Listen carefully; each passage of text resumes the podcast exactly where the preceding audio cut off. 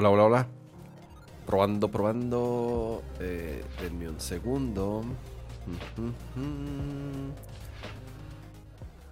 Avísenme, porfa.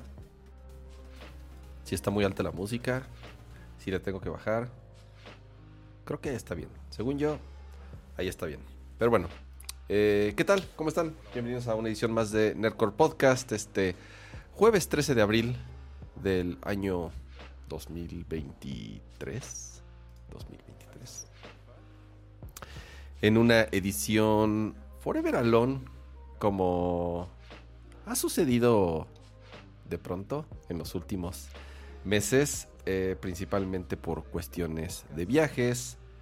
Eh, ya nada más he salido una vez, nada más. Pato es el que anda de rockstar. Pato es el rockstar, ya lo saben. Y él es el que anda de paseo todo el tiempo. Ahorita anda en Colombia. Se fue a un evento de Xiaomi, creo. Eh, presentaron algún otro teléfono. No sé. Xiaomi saca teléfonos como cada. como cada tres semanas. Entonces. Eh, anda por allá. Este. El señor Pato González. Entonces. No nos va a acompañar en esta ocasión. Pero. A ver si. Eh, la próxima semana. Pues nos, nos, nos platica. Qué es lo que vio por allá. Y de una vez vamos a, saludar aquí a todos lo del chat. Muchas gracias por andar por acá y sobre todo, gracias como siempre a los que son miembros de esta bonita comunidad llamada Nerdcord. Gracias a los que son suscriptores y gracias a Arturo Reyes por ese super chat que es el que abre pista y dice, es una friega hacer un show solo. Gracias por el esfuerzo, Ranza. Abrazo a toda la comunidad y dejen su like. Es correcto, dejen su like. Eso es lo que pueden hacer. Eh, muchísimas gracias, Arturo, por, por, por el super chat. Eh, lo de es hacer una friega, un show solo. Eh, sí y no.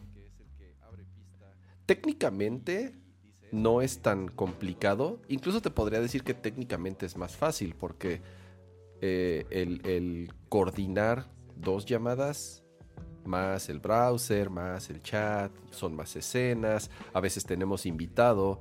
Entonces, de hecho, sí, entre, entre más personas, entre más personas eh, estén en, en, en, la llamada o en el chat, eh, perdón, en el podcast, sí es un poco más complicado.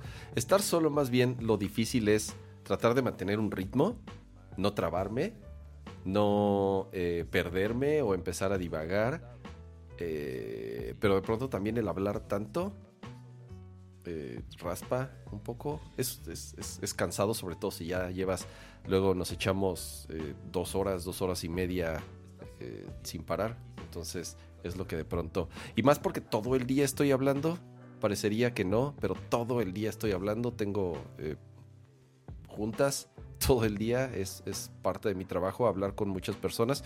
Se escucha doble la, vez, la voz, me están diciendo. A ver, denme un segundo. Mm, no sé qué sea, honestamente. Está mi micrófono conectado. No hay nadie más. Hola, hola.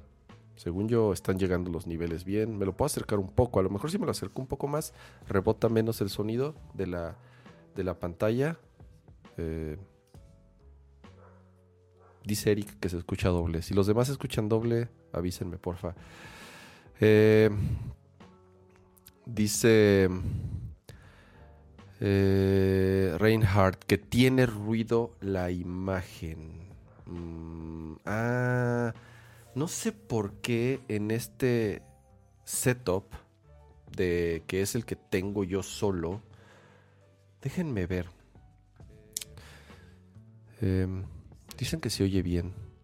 La imagen que se ve ruidosa. ¿Será la iluminación? Tendré que subirle un poco a la, a la, iluminación de aquí de, de, del estudio. No me gusta tampoco tener la luz tan fuerte. Es un poco cansado tener. Tengo dos lámparas, una aquí de, de, mi lado derecho y otra, y otra aquí arriba. De pronto también es un, es un, es, un poco pesado ya después de dos horas tener, si acabo medio, medio lampareado. Pero según yo ella debería de, de, verse mejor. Em, Eh, ok, ya, dicen que se escucha bien, dicen que se escucha bien, dicen que se escucha bien. Eh, buenísimo. Eh, Marco dice, ¿dónde compré mi chamarra? Uh, está bien. ¿Qué tal mi chamarra? Es una, es la réplica oficial de Top Gun Maverick. Ahora sí ya me siento Tom Cruise con ella. Me la, regalaron. La verdad es un, es un regalo y, me encantó. está bien chingona. Sí, es la, la oficial de, Top Gun Maverick. Dice que se ven saturados los colores de la imagen. Mm. No sé si pueda ajustar eso ahorita sin que se vaya la señal. Entonces, mejor ya le dejamos así. No le. No le. No le movamos. Que se escucha bien. Perfecto, ya se escucha bien. Beto dice: Final Fantasy VI se ve de locura. No pude ver todo el tráiler. A lo mejor ahorita lo ponemos un poquito Llegué como a una tercera parte, sobre todo eh, llegué hasta donde están los demos de los modos de batalla.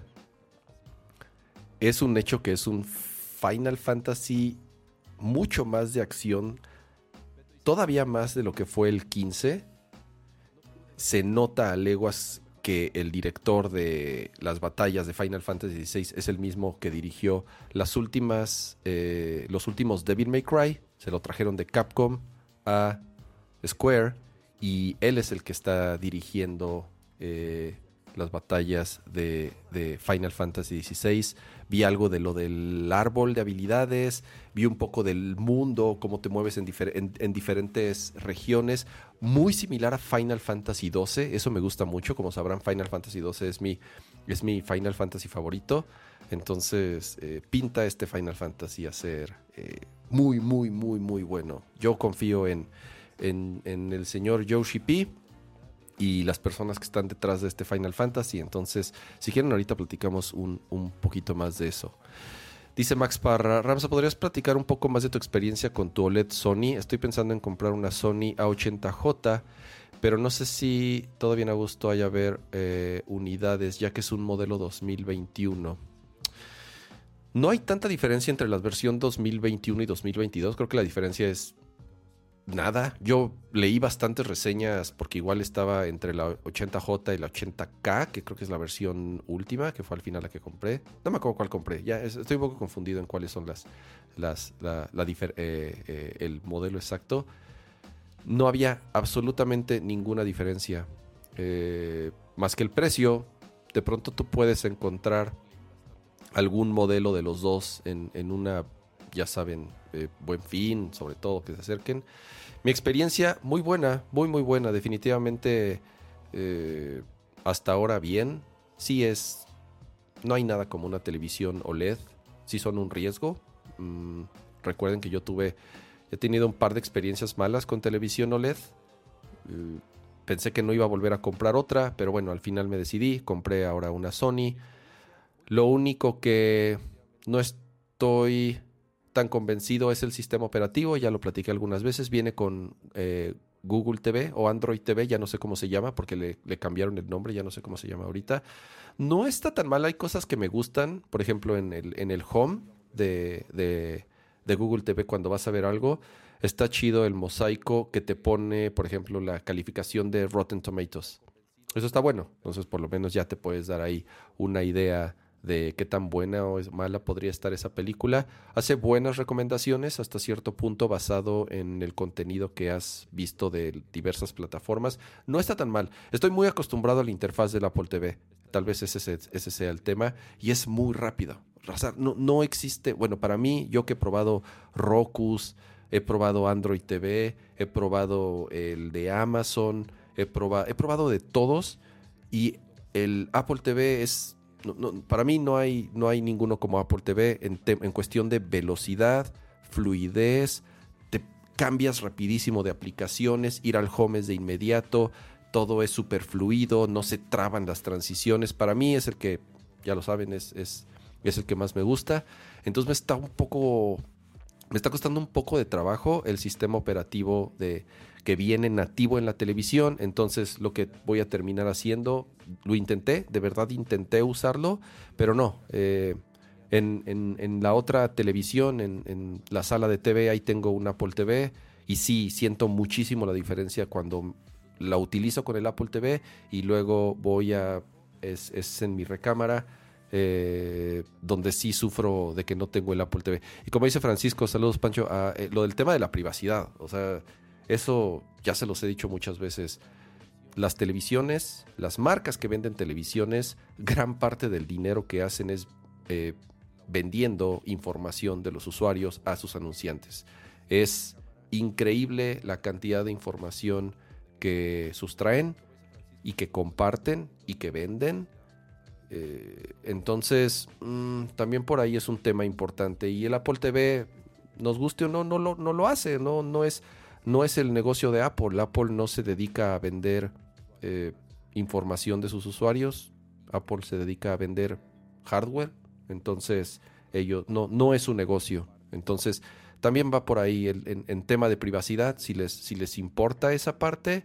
Em, un, Apple TV en ese sentido no se tienen por qué estar preocupando de que van a estar recopilando información y vendiéndola a sus, a sus anunciantes o a, sus asociados, como les quieran, como les quieran llamar. Em, ¿Qué tal imagen y compatibilidad de Apple TV? No, pues de, nuevo, sobre todo el último Apple TV es, es eh, trae todo, o sea, no tiene ningún tema en cuestión de códex, HDR, el que necesiten, Atmos para temas de, audio.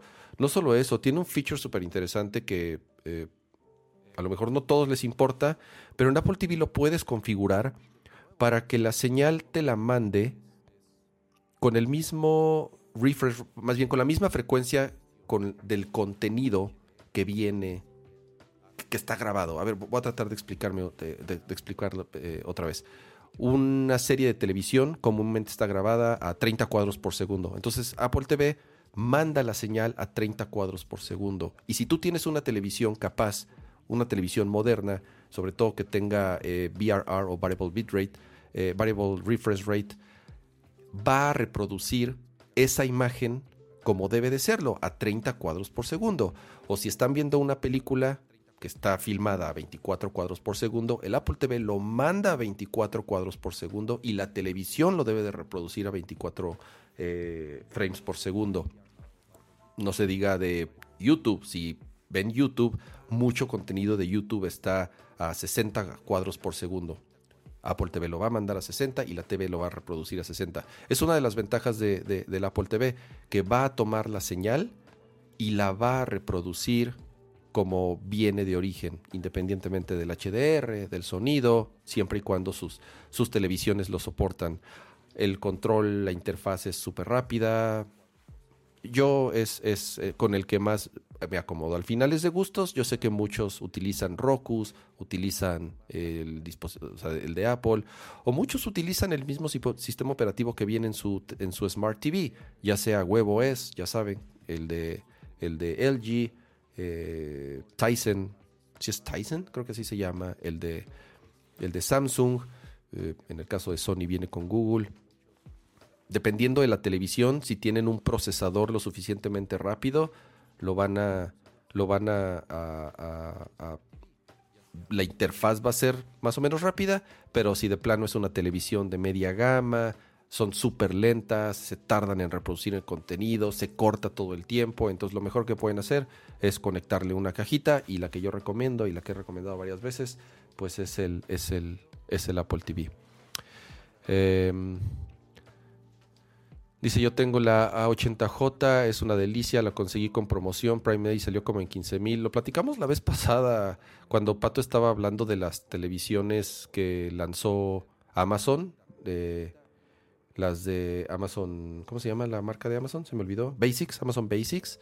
Y la verdad los precios no están tan atractivos considerando las, las especificaciones técnicas de las televisiones y de pronto con sorpresas como esta, o sea que te encuentras una Sony OLED casi, casi de última generación, 4K, o sea, con todo te cuestan 15 mil pesos, o sea, de verdad no, no entiendo muy bien la estrategia de Amazon para tener, para lanzar televisiones a ese costo, al, al, o sea, al mismo nivel o incluso más caros que marcas como Samsung, LG o Sony, que pues están probadas en el mercado y que sabes perfectamente qué es lo que, qué es lo que estás este, eh, comprando. Dice Max, yo usaba antes Roku TV y al menos es un jugador por publicidad. Roku son los más atascados, perdón, Roku son los más marranos. Por, a ver, sus, sus pinches esos USBs, las llavecitas o las cajitas que conectas, por eso cuestan 500 pesos. Por eso cuestan 800 pesos, a lo mejor mil pesos la más cara. Independientemente de que si es rápido o lento o qué servicios le puedes instalar, son los más marranos en cuanto a recopilación de información, vender información y además mostrarte publicidad todo el tiempo. No, no sé, digo, ahí cada quien decidirá si prefiere comprar un dispositivo un poco más barato, pero con las desventajas que tiene en cuanto a temas de privacidad y de, y de publicidad. Cama, ¿ya retomaste Sports Story? No, la verdad ya no retomé Sports Story. La mala experiencia que tuve eh, cuando lo lanzaron, ya no me dieron ganas de seguirlo jugar. Ya ni siquiera leí reseñas actualizadas, ya ni siquiera supe. Sé que sacaron una actualización como a la semana, pero honestamente salieron ya después un chorro de juegos mucho más interesantes. Em, eh, y ahorita vamos a platicar de, de, alguno de ellos. Dice Francisco, hoy salió un video de Linus, en Linus Tech Tips supongo, mostrando cómo los Android TVs que luego venden dejan backdoors.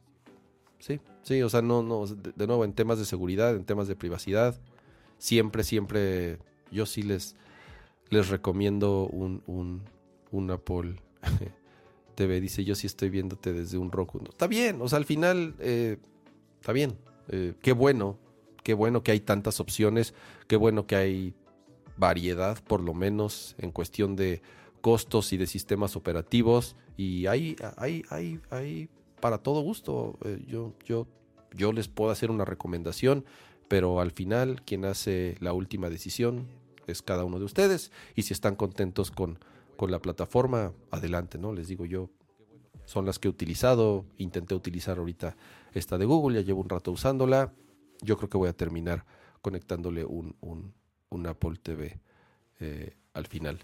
Em, si quieren arrancamos ya, eh, digo, ya tuvimos una buena introducción aquí, platicando con ustedes. Eh, casi todo el tiempo voy a estar aquí dejando el chat para que me hagan compañía y no esté solito.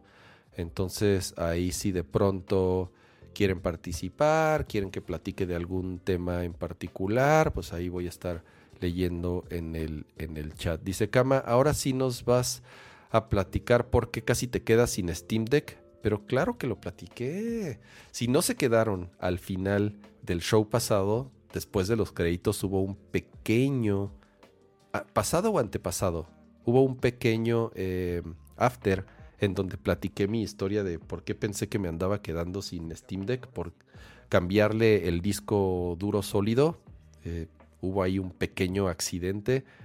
Pensé que ya me había quedado sin Steam Deck o que tenía que cambiar el motherboard o algo así, pero bueno, afortunadamente eh, todo bien, vivito y coleando.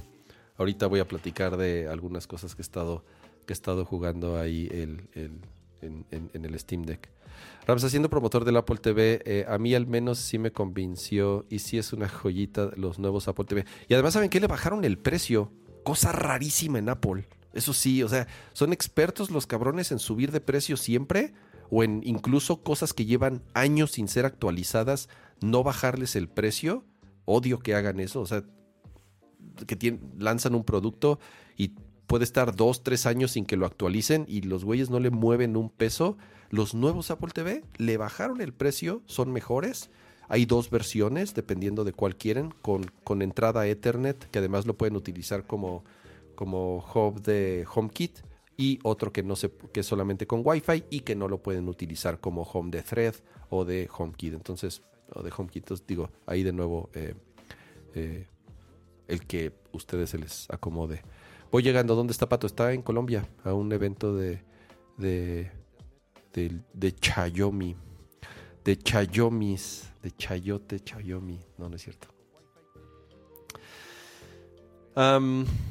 Primera noticia del día.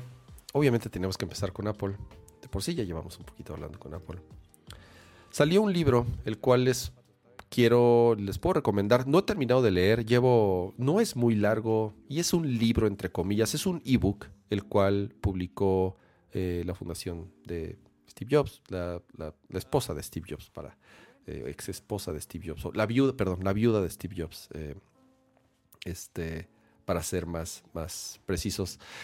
Se llama Make Something Wonderful y es una colección de fotografías, memorias, entrevistas, eh, correos electrónicos, alrededor de la vida de Steve Jobs, el, libro está separado en distintas etapas de su vida de manera cronológica. Incluso el libro, miren, ahorita, ahorita lo voy a poner, vamos a poner aquí el, browser. Eh, se hicieron un cierto número de copias físicas, las cuales solamente se repartieron a algunos empleados tanto de Apple como de Disney, que bueno, de Pixar, que es obviamente de las compañías de las que Steve Jobs era, era eh, en algunas fundador, CEO, en otras pues eh, casi dueño, porque recuerden que él, él compra Pixar.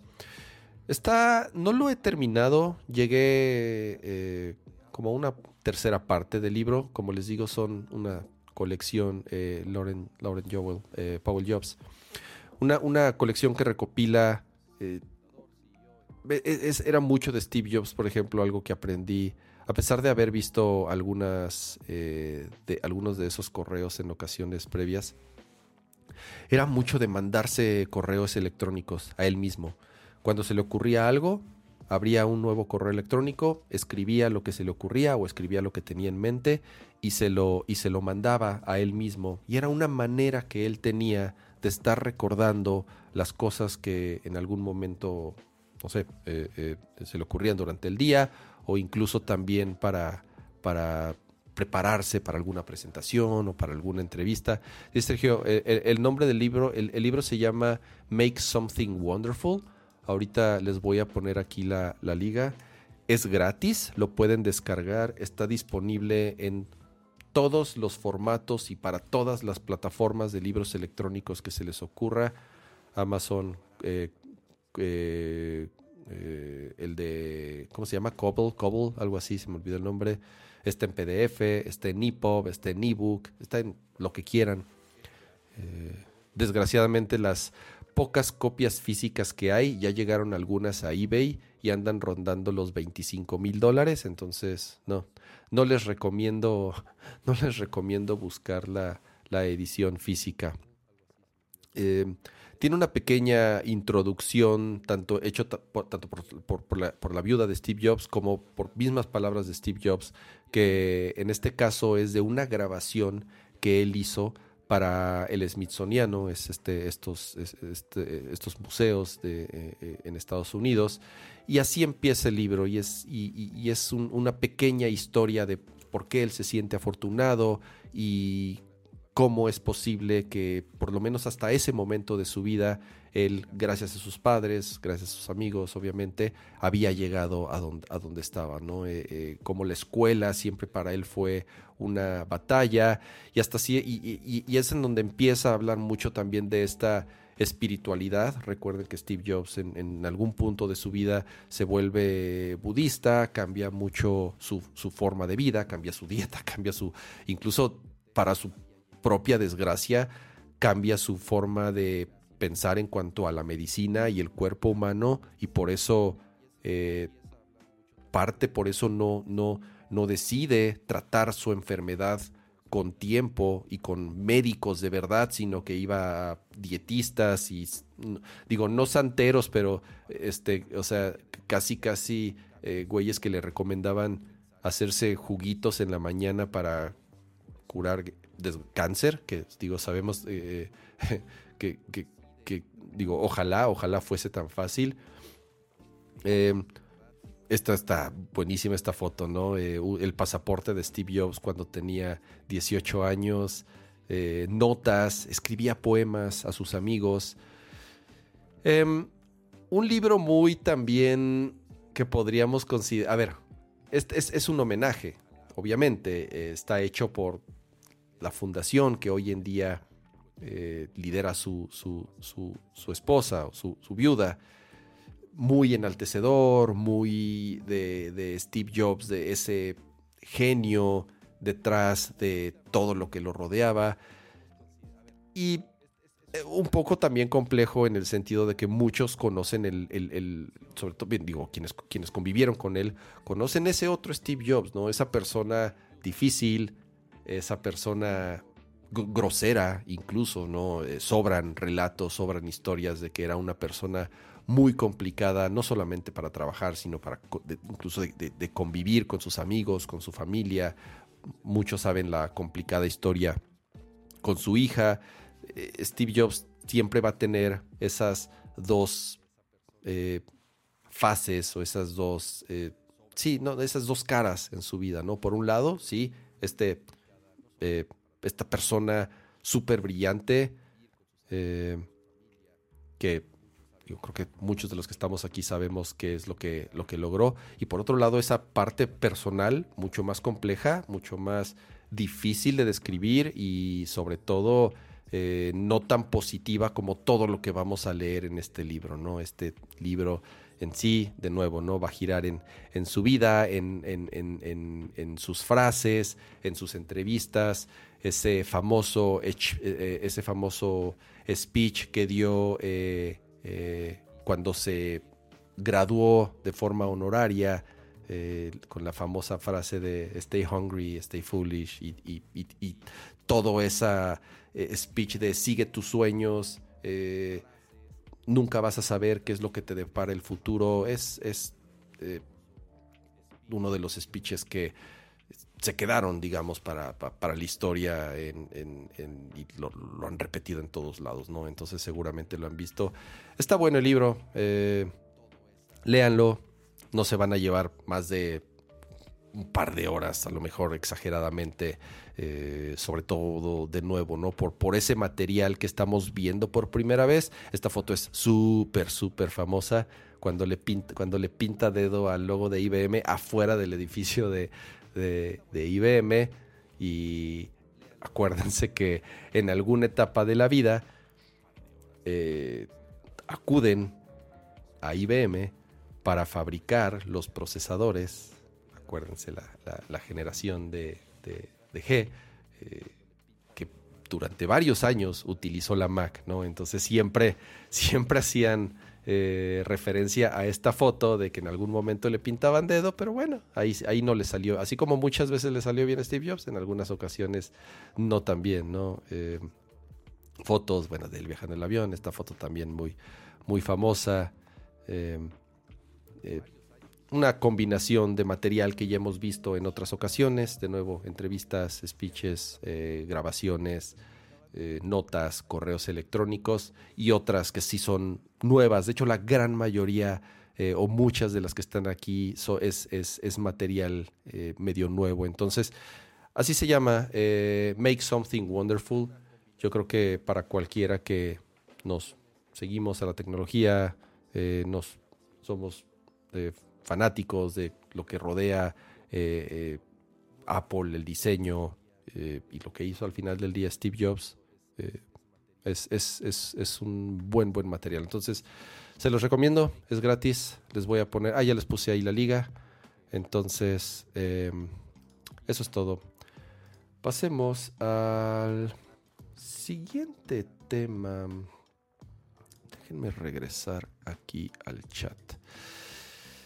Uh, update rápido de Twitter. Ya saben que no puede pasar un episodio sin que demos un update de qué fue lo último que sucedió con Twitter en la última semana. Eh, si se acordarán. Ah, saludos, George, al buen Mr. Mr. Tech. Dice que anda en la sierra. No he visto, no he visto su Instagram. A ver, si quieren saber qué hace Pato y dónde está Pato y qué está cenando Pato y si ya fue al baño y si ya se este, sonó los mocos de la nariz y si ya... Eh, vean su Instagram. Pato documenta más su vida en Instagram de lo que yo creo que comenta con sus amigos. Entonces es más fácil ver el Instagram de Pato y saber exactamente qué es lo que está haciendo en estos, en estos momentos. Eh, platicamos la vez pasada que, a ver, habían dicho que a partir del primero de abril ya iban a quitar los, las verificaciones o las palomitas azules a todos aquellos usuarios que no eran suscriptores de Twitter Blue, lo cual fue falso. Entonces lo que hicieron fue simple y sencillamente cambiar la leyenda o el mensaje que ponen en el usuario cuando haces hover en la palomita. Eh, ahora dice, porque todavía está, dice algo así como, este usuario está verificado porque puede ser suscriptor de Twitter Blue o es de Legacy o es de los que fueron verificados en el pasado. No te dice, ya ni siquiera sabes si ese usuario está o no pagando por Twitter Blue y si está o no verificado. Es la manera en la que ellos solucionaron el hecho de que no pudieron quitar las palomitas. Bueno, ya llegó otra vez el señor Elmo Mosca a decir que el día 20 de abril, el 420, sigue con sus chistes, ese sí va a ser el día en donde ya quitará a todos los usuarios la verificación si no están pagando por Twitter Blue o si no son una de aquellas instituciones que están también pagando por esta verificación ultra cara. Bueno, quedamos que costaba creo que mil dólares al mes, algo así, era de los, alguno de los, uno de los precios que se habían filtrado, independientemente a la de todos los colaboradores o todas las personas que trabajen en esa empresa y que también quieran eh, obtener su verificación. Entonces, a ver, se supone que el 20 de abril ya va a ser el día en que quiten las verificaciones.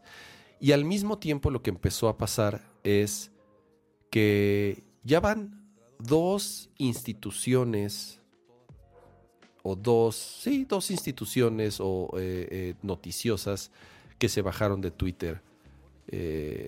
La primera fue NPR. Como sabrán, en, NPR es este conglomerado de noticias de los Estados Unidos. Es, una de las. Es, una.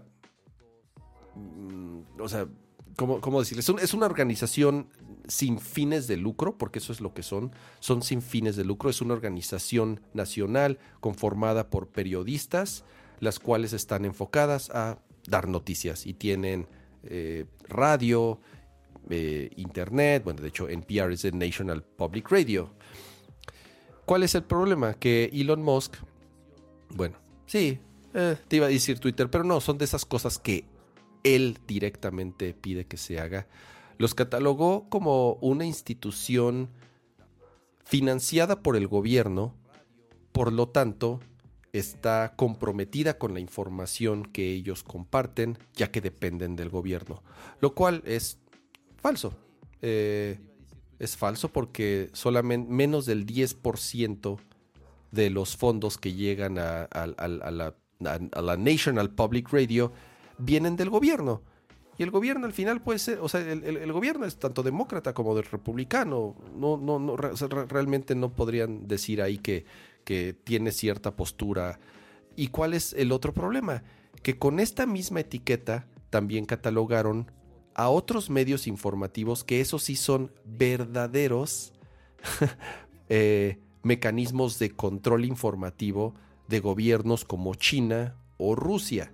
Entonces casi casi los catalogó como una organización que se dedica a eh, compartir y a dar. Eh, tiene una palabra, se me fue, se me fue el nombre de esa, de esa de esa palabra en particular, a ver si ahorita se me, me, acuerdo de cómo se llama. Eh, sobre todo de, controlar la información que solamente el gobierno quiere que, propaganda política, creo que esa es la palabra, esa, era la palabra. Son medios especializados en masificar la propaganda del gobierno en poder, lo cual es falso, lo cual simple y sencillamente lo hizo porque es una publicación que ha criticado en ocasiones anteriores a, Elon Musk y a sus empresas, pues, con, toda razón del mundo. Los catalogó así y entonces ellos simple y sencillamente decidieron eh, bajarse, del, bajarse de, la red social. Hicieron un comunicado y dijeron, pueden seguirnos en estas otras redes sociales, Instagram, tienen Facebook.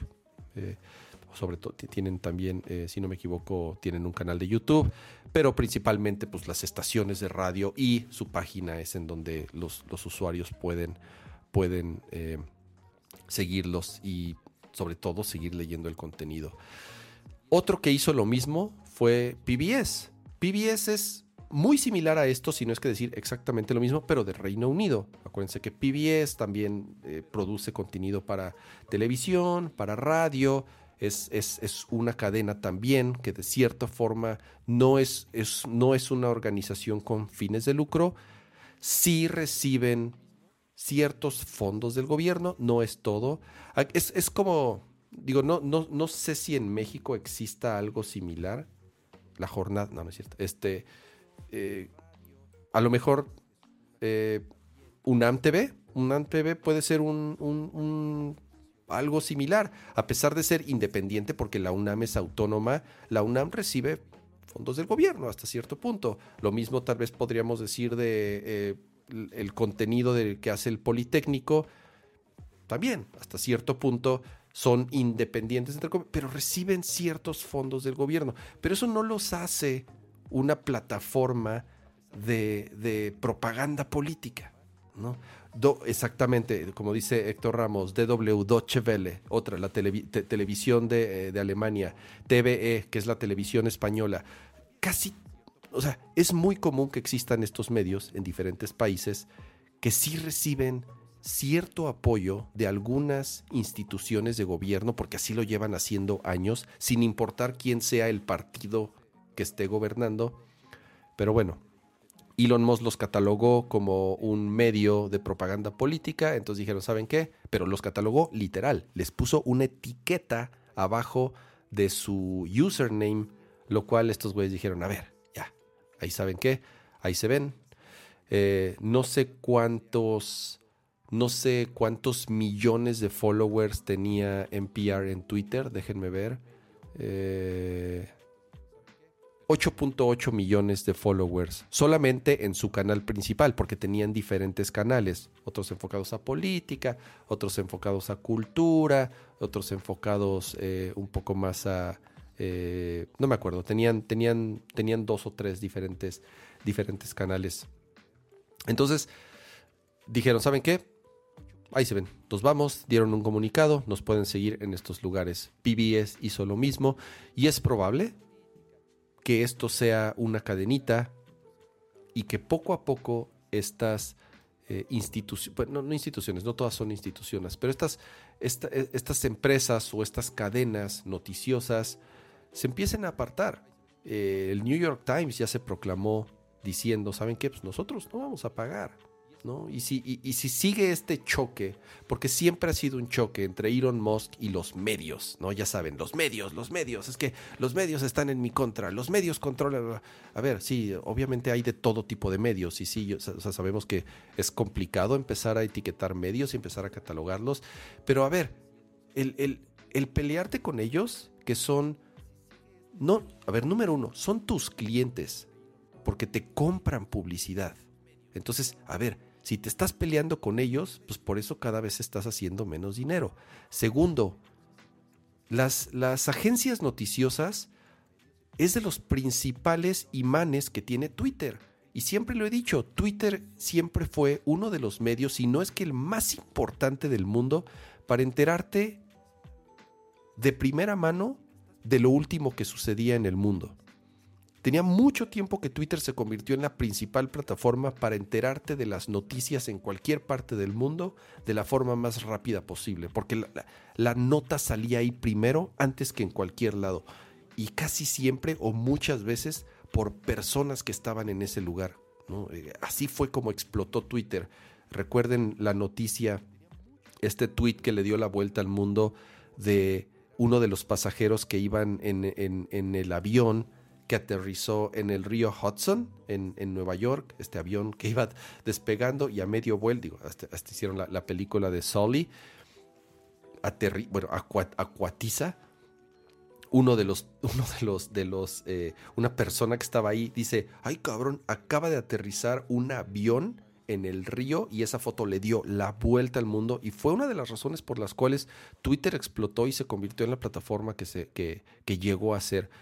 ¿Qué es lo que está pasando? Esas personas, esas agencias, esos reporteros, están diciendo, me voy. O sea, si esta es una plataforma que me bloquea, me, eh, me quita eh, hasta cierto punto peso que llegaba, que podían llegar a tener estos, eh, estos, este tipo de usuarios.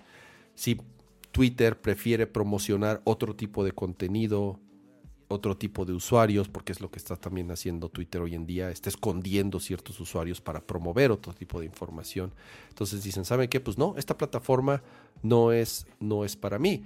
Lo que hace Twitter también hoy en día es empezar a bloquear ligas de otros sitios como Substack. Ese, ese fue también otra noticia muy importante.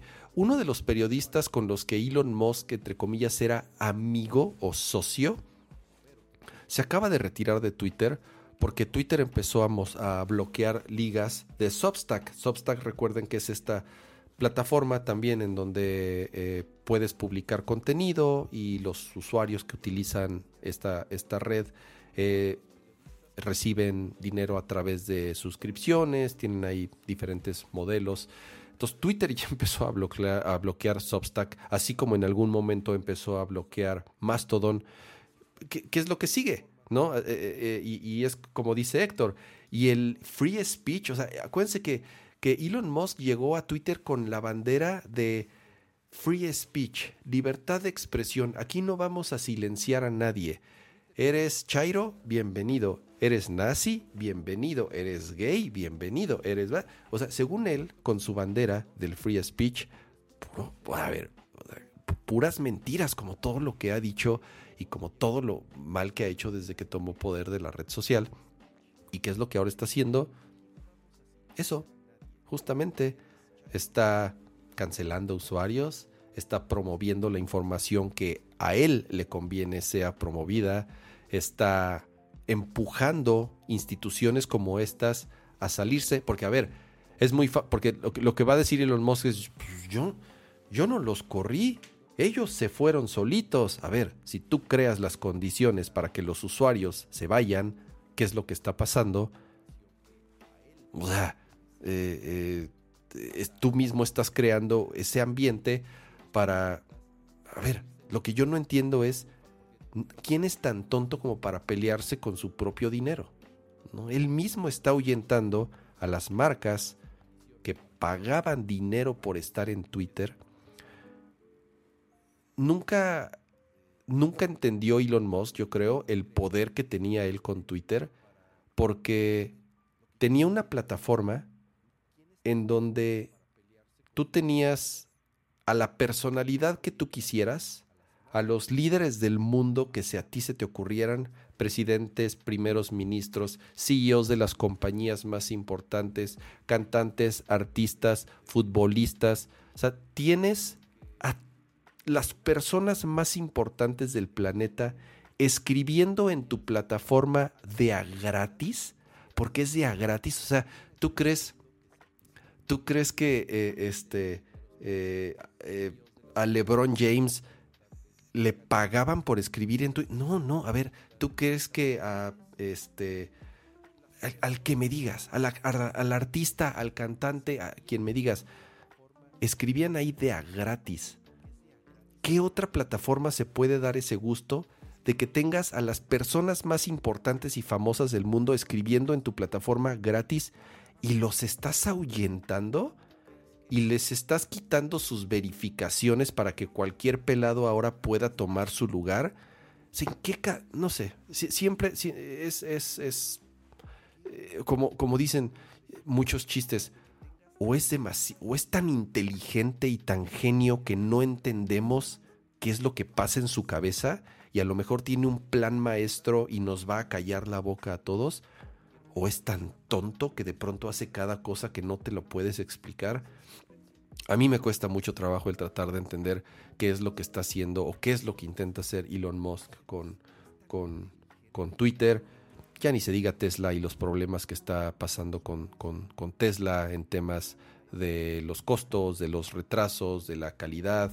Eh, todas las otras marcas que están sacando autos eléctricos, uno pensaría que Tesla, por, por, haber empezado como empezaron y por haber llegado a donde llegaron hoy en día, se iba a convertir en un monstruo imparable.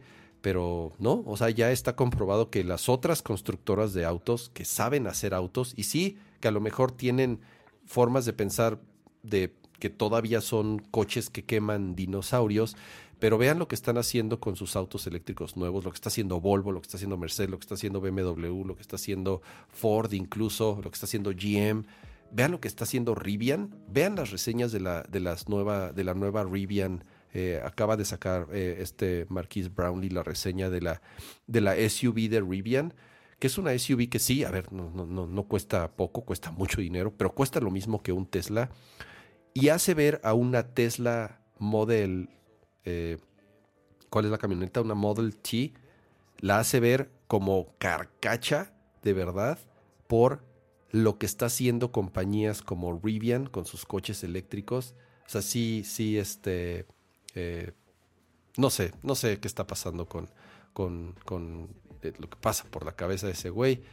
ahorita está distraído con Twitter, entonces por eso Tesla también está pasando por, por las mismas. Dice Luis, eh, Jaime, ¿qué piensas, ¿qué piensas de los surus eléctricos de la UNAM? no sé.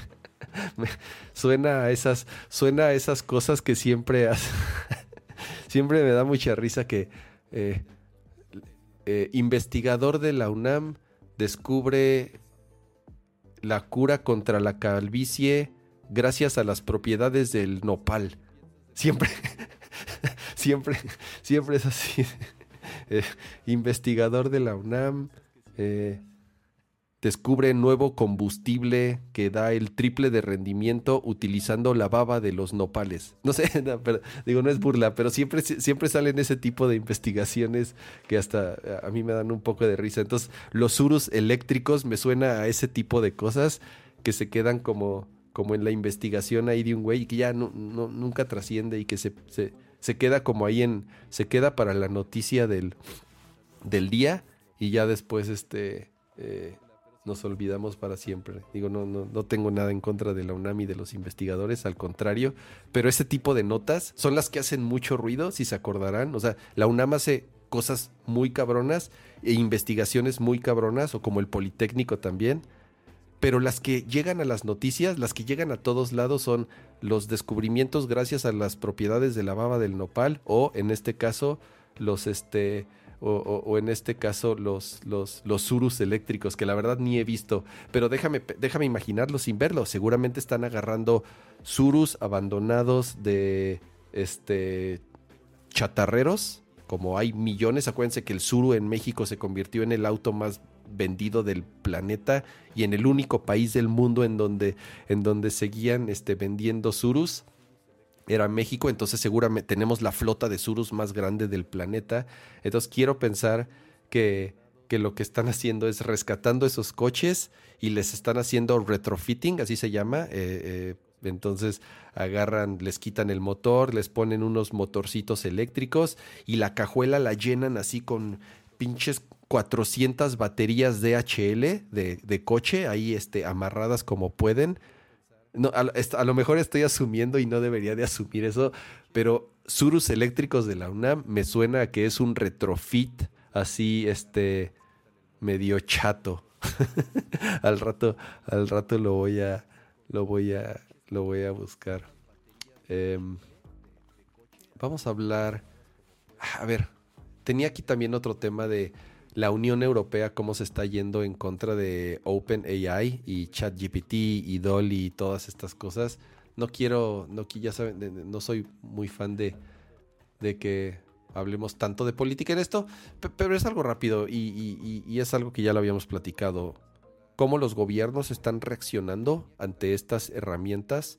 Y, a ver, Italia fue el primer país que empezó a bloquear este tipo de aplicaciones, particularmente OpenAI con ChatGPT. Y ya se empiezan a unir otros países de la Unión Europea, sobre todo para pensar y para empezar a... Híjole, es que no es reglamentar, no sé cómo llamarle, pero hasta cierto punto empezar a definir ciertas reglas para estas herramientas por el riesgo que pueden implicar en cuestiones de seguridad, en cuestiones de manejo de la información, en cuestiones de cómo pueden alterar socialmente los empleos, cómo pueden alterar eh, hasta cierto punto también la generación artística, la creación de contenido artístico, todo esto que hemos hablado, ¿no? De, qué hay detrás, no nada más en, cuestión de generar algo, que es lo que hacen estas herramientas, sino de dónde obtienen esta información y cómo fueron entrenados estos LLM, o eh, eh, estos modelos de lenguaje, como también, como también se les llama, y, qué fue, y, cuál fue la fuente y de dónde salió, y si esa información tiene, está registrada o tiene eh, o está bajo ciertas leyes de derechos de autor. Entonces, hay varias cosas que desgraciadamente, y siempre lo he dicho, nuestro, los gobernantes, y no me refiero nada más a nuestros gobernantes en México, sino a los gobernantes en general del mundo, son los menos conocedores en cuestiones tecnológicas y están generalmente perdidísimos en qué es lo que está sucediendo en estos ámbitos. Entonces, cuando pones a personas de 65 o 70 años, digo, no tengo nada en contra de la edad, pero son señores que no tienen ni la más remota idea de qué es lo que están hablando o cómo funcionan, creando leyes o imponiendo leyes o queriendo regularizar este tipo de tecnologías cuando no están bien asesorados, cuando no tienen idea de lo que pasa, ahí es en donde sí es peligroso. Acuérdense, yo este, eh, cuando ya los gobiernos se meten en regularizar, siempre lo he dicho, no estoy en contra de la regularización, creo que es importante que existan leyes, normas y que se regulen eh, las cosas hasta cierto punto.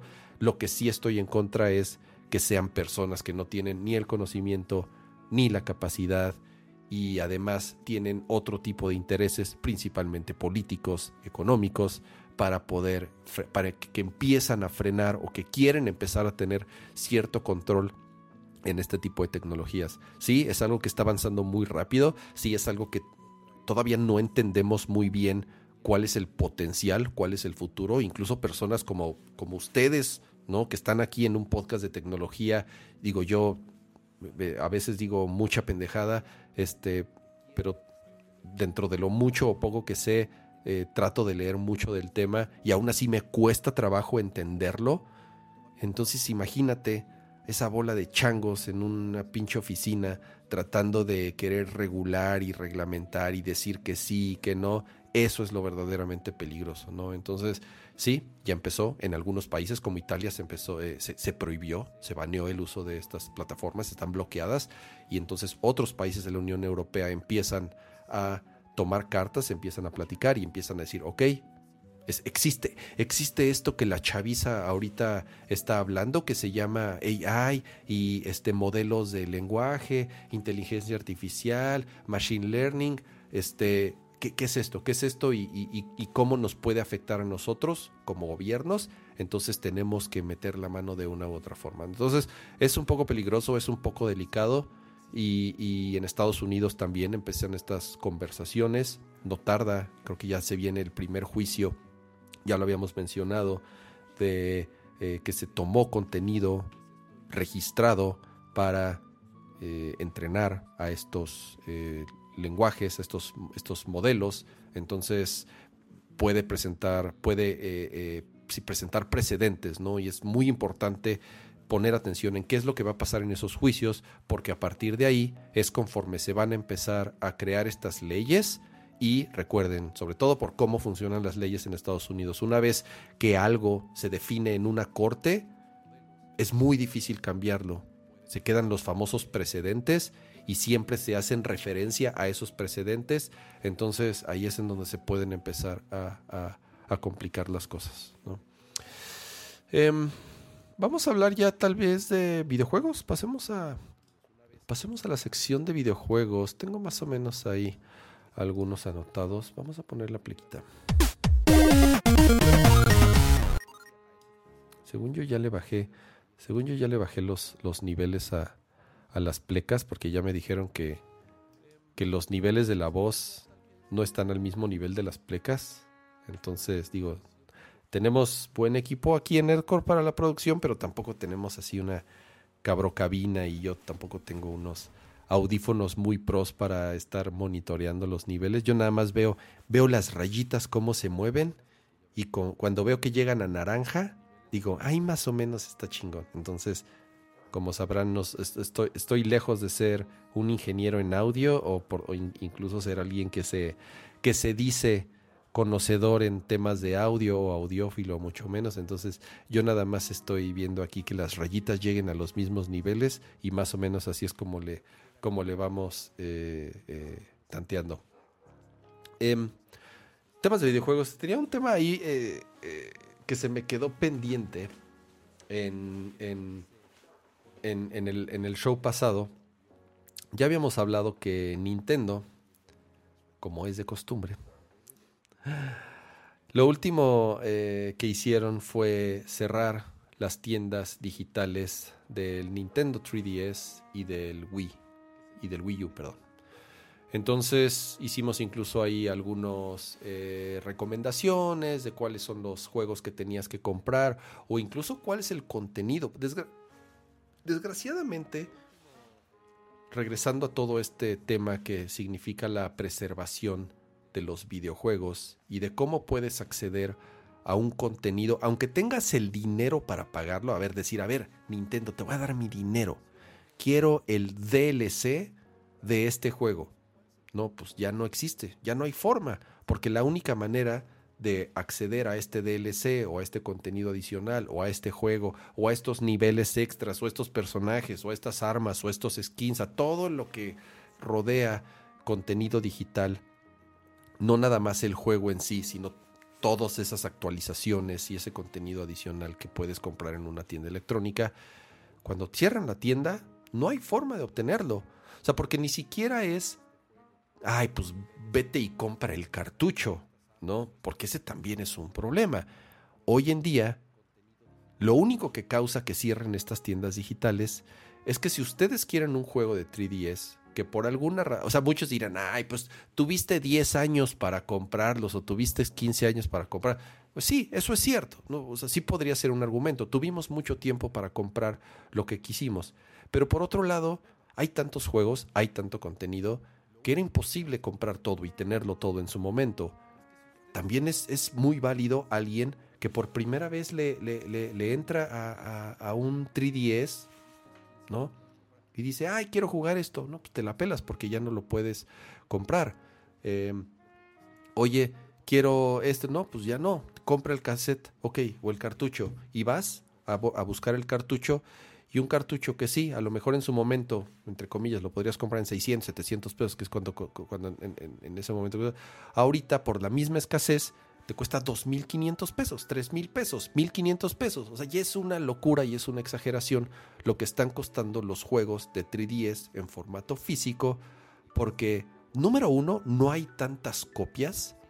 Número dos, muchos se perdieron eh, por el tamaño, por la cajita, porque los niños no los cuidaban o porque la caja estaba toda madreada. Un juego con su caja completo, en buen estado físico, de ciertos títulos es escaso. Entonces, ay, quiero jugar Pokémon whatever, dos mil pesos, dos mil quinientos pesos. Dices, puta madre, a ver, comprar un juego de hace 10 años, que no es ni una edición especial, o sea, no tiene nada de extraordinario, que ahorita ya te los estén zorrajando en 1500 o 2000 pesos, es una mamada. Está, a ver, sí, ya sabemos que es parte del coleccionismo y ya sabemos que es nuestro castigo por querer tener juegos físicos en una cajita, pero, pero es, una, es, es, es una ridiculez. ¿Y qué es lo que está pasando? También es una manera en la que Nintendo de cierta forma mantiene sus... O sea, a ver, no son tontos, saben, saben, saben de lo que son dueño y, y muchas veces criticamos a Nintendo por las decisiones que toman, pero no son nada tontos y siempre lo van a hacer en pro de que sus contenidos y sus juegos y su hardware mantenga un valor y que cada vez sea mejor cotizado y que la gente a, pesar de que ser dinero que ya no le va a llegar a Nintendo, o sea, si yo agarro un juego de 3DS o de 10 o lo que sea, una edición limitada, y yo se lo zorrajo a alguien en 5 mil pesos, Nintendo no va a ver ese dinero nunca. Pero lo que están manteniendo es un valor, es un mercado que se sigue moviendo, que sigas hablando de él, que se vuelve codiciado, pero eso va en contra también de la, número uno, de la masificación de los videojuegos, número dos, de la conservación de los videojuegos, del acceso a los videojuegos, sobre todo en el futuro. Entonces, si en algún momento yo de grande o no sé, espero yo en muchos años, mis hijos si les interesa, ay, mi papá nos dejó muchas chingaderas de estas, a ver qué, a ver todos los pinches plásticos que nos dejó y entonces lo vean y digan, "Ay, güey, quiero jugar." No puedan si no le meten un casetcito y si no conseguí el cassette, imagínate que lo quisieran conseguir. Si ahorita lo que cuestan, imagínense en el futuro que lo que va a costar. Ahora, también es válido que alguien ahorita a estas alturas, que si no tuvo un 3DS, porque no a huevo tuviste, pudiste, o sea, tuviste que tener un 3DS en su momento, si quieres acceder a un 3DS ahorita, pues ya esa barrera es, es, es, muy alta. Y hablo de 3DS porque Wii U, me, digo, me, enfoco en 3DS porque yo Wii U la verdad no, ni lo jugué casi, digo, sí tuve un Wii U, pero lo, vendí en su momento, no, no. El Wii U fue un fracaso, digo, no nada más lo digo yo, saben que el Wii U fue en general un, un, un fracaso para, para Nintendo en todos sentidos, en ventas, en número de juegos, en el tiempo de vida que tuvo. Entonces, eh, por eso, por eso me enfoco eh, tanto en 3DS. ¿Qué es lo que hice? Digamos que para sentirme, entre comillas, no tan mal, ahora que Nintendo cerró las tiendas, agarré mi 3DS, vi mi colección de juegos, dije, bueno, no es tan mala. Mi colección en general de, juegos físicos de 3DS no es tan mala. Eh, por lo menos tengo juegos. Pero siempre y cuando vas a querer de pronto jugar algo nuevo, ¿no? Hay ciertos DLCs, como les digo, por ejemplo, en, eh, uno de los juegos, creo que es New Super Mario, New Super Mario Bros., creo que, creo que así se llama, tiene un chorro de DLC, de niveles oficiales de Nintendo, que la única manera de obtenerlos era con unas tarjetitas que tenías que escanear con, con, con las cámaras de tu 3DS y entonces tenías que descargar esos niveles de la tienda digital. Ya, ya, no se puede. Ya no. O sea, si tú hoy en día, aunque compres un cartucho, un cassette de New Super Mario Bros., son un chorro de esos niveles oficiales, porque no son hechos de fans, son niveles oficiales que hizo Nintendo. No hay forma de obtenerlos. Ya no se puede. ¿Cuál es la única forma de obtenerlos? Descargándolos de manera eh, no es que no iba a decir ilegal porque no es ilegal. Acuérdense que existe un precedente en la Corte de los Estados Unidos. que la emulación no es ilegal. Que los ROMs hasta cierto punto no es ilegal. Sí, es un área gris, es un área gris muy compleja que ni siquiera me quiero meter. Es tu hardware, es tuyo, puedes hacer con él lo que quieras. Entonces, lo que puedes hacer ahorita y justo lo que yo hice fue hackear mi, mi, mi 3DS, ¿no? Entonces, ahora que ya Nintendo cerró las tiendas digitales, compré lo que quería comprar, descargué lo que tenía que descargar, tengo, tengo un buen de, de, juegos eh, físicos. Entonces, ¿qué es lo que hice de todas formas para asegurar el funcionamiento y para asegurar sobre todo eh, el futuro de mi consola? Fue hackearla y es muy fácil hackearla, afortunadamente. Antes era un poco complicado, tenías que tener cierta versión de firmware, tenías que tener, creo que era Mario Kart 7, uno de los hacks, uno de los primeros hacks que salieron para el 3DS, tenías que tener una copia física de Mario Kart 7 y hacer ahí ciertas cosas, no sé bien cómo funcionaba, la verdad nunca lo hice, era bastante Digo, no sé si era muy complicado en su momento, no, no, no nunca, nunca lo hice eh, eh, cuando fue. Pero hoy en día, afortunadamente, es muy fácil. Eh, por temas obvios, no puedo, no puedo ligar, no puedo ligar sitios en donde hacerlo, pero es muy fácil. Googleen Hack 3DS y el primer resultado va a ser una guía muy bien descrita, paso a paso. Es un poco, no es difícil, pero es largo. Me tardé unos 40 minutos a lo mejor en hacerlo todo, pero viene paso a paso qué es lo que hay que hacer. Está muy chistoso cómo funciona. De verdad, aquí es en donde ya sobrepasa mi conocimiento cómo funciona hoy en día. O sea, nada más para que se den una idea, la manera en la que pudieron romper la seguridad del firmware es agregando a un usuario. Acuérdense que esta madre tenía el. el eh, agregabas a tus amigos, a los mis de tus amigos, y tenía el Street Pass y todo. Eh, el 3DS, la, o sea, de nuevo, háganlo. O sea, eh, o sea creo que ya es válido hoy en día el decir es su consola, hackeenla, ¿no? Porque es una chingonería de consola el 3DS. Eh, eh, tiene juegos extraordinarios. Lo que, hace, lo, que hace este hack es, te metes a un servidor, das de alta a tu usuario, ellos te dan un número para que lo agregues a tu lista de amigos y ese usuario que agregas a tu 3DS es la llave para poder romper la seguridad y entonces hacer todo lo que tienes que hacer. Son un chingo de pasos, son como 10, 12 pasos. Tienes que descargar varias cosas, tienes que arrancar tu 3DS en modo seguro. Está bien, está súper entretenido porque, al mismo, porque te va explicando la guía de qué es lo que está haciendo. Está bien, bien, bien chingón.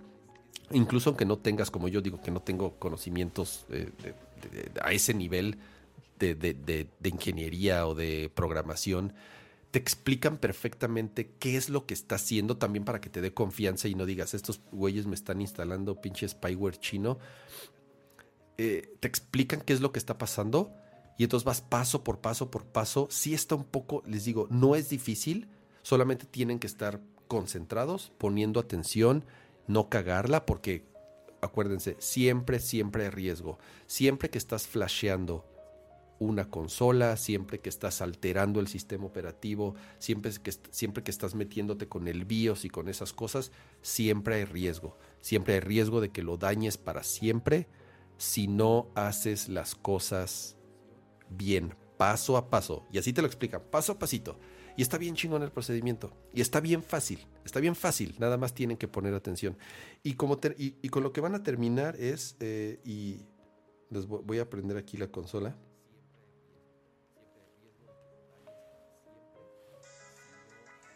Porque además tiene mi musiquita. Ah, además se lo hice. Otra cosa súper importante es no altera el contenido que ya ustedes tienen en su 3DS. No altera los usuarios, no altera el historial, no altera tu lista de amigos, no altera tus juegos, no altera tus descargas, no altera nada, lo deja exactamente igual. Porque una de mis preocupaciones que yo tenía con mi 3DS era, déjame ver, voy a ver si le, creo que sí le puedo, a ver cómo era este pedo se me olvidó como... La otra vez que lo prendí dije, ay, güey, me tardé. Em, eh, eh, eh, em, tengo este 3DS, a ver si se ve ahí. Este 3DS es en donde tengo mi certificado de embajador. A lo mejor no todos que saben que es el certificado. Ahí se ve un poco. Es que le voy a le voy a, le voy a bajar el, brillo. ¿Cómo era para bajar el brillo esta madre? Settings. Mmm, ya se me olvidó. Ah, ya vi. Aquí.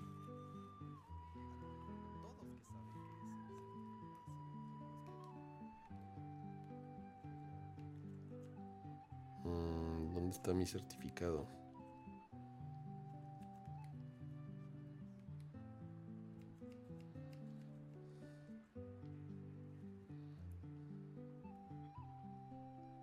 Closing software.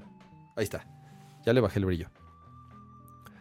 Eh, el, certificado de embajador se lo dieron a aquellos que compramos el 3DS de lanzamiento al precio exageradísimo que salió. Creo que costaba 300 dólares. No me acuerdo. Costaba una un ridículos. Y ya después hubieron tantas quejas que Nintendo le bajó el precio. Y ya que le bajó el precio, dijeron, ah, bueno, como sabemos que varios mensos lo pagaron al precio completo, les vamos a regalar algo. Les vamos a dar un certificado que fueron embajadores en el lanzamiento del 3DS. Y no solo eso, sino que además les vamos a regalar un montón de juegos. Y entonces lo que hicieron fue regalar un montón de juegos de la consola virtual clásicos, los Zelda, los Seasons, eh, de, NES, de Super NES, una colección de juegos que ellos eh, definieron como regalitos para aquellos que fuimos embajadores. Entonces podías descargar esos juegos. Eh, yo aquí los tengo, por ejemplo, tengo estos, estos son de los juegos creo que regalaron de la consola virtual. O estos los compré, creo que estos, no me acuerdo cuáles compré y cuáles son regalados. Eh, Minish Cap. Porque además, acuérdense, o sea, lo chingón del 3DS es que no nada más reproduce juegos de 3DS, sino que además tiene pues la consola virtual. Mira, tengo los Metroid, los Zelda. Eh, pero bueno, este fue un programa que hizo Nintendo llamado Embajadores, que es justamente para aquellos que compramos la consola a precio original. Y este, y este, este certificado lo ibas pasando de consola en consola. Acuérdate que cuando comprabas una nueva versión de 3DS, tenías que transferir todo de una a otra. Todo de. Y este es un, es lo, ese, ese, es el pedo del 3DS. También eso es una mierda del 3DS. Que no puedes acceder a tu contenido digital más que en una sola consola. Y solamente esa es la que puedes utilizar. Eh, y yo me decidí que este sea mi 3DS principal, que es mi 3DS favorito. Es el, es el New 3DS. Que les puedes cambiar las carátulas eh, también hoy en día estúpidamente caras. Estas caratulitas, este es de madera. Esta es una de las más difíciles de conseguir, la verdad. Este es de maderita, tanto la parte de abajo como la parte de arriba se las puedes cambiar.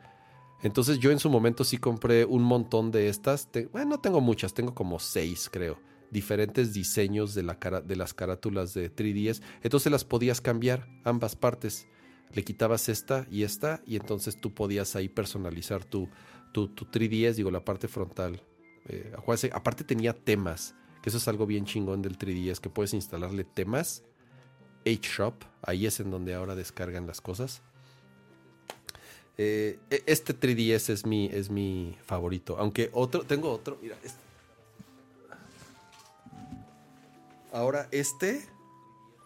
Eh, este de aquí, a ver si se alcanza a ver ahí un poco a contraluz. Sí, Ahí se ve un poquito. Y la parte de atrás, no sé si tenga algo diferente. Es que no se ve mucho, refleja, refleja mucho. Ahí está. Es que este sí lo tengo con un protector.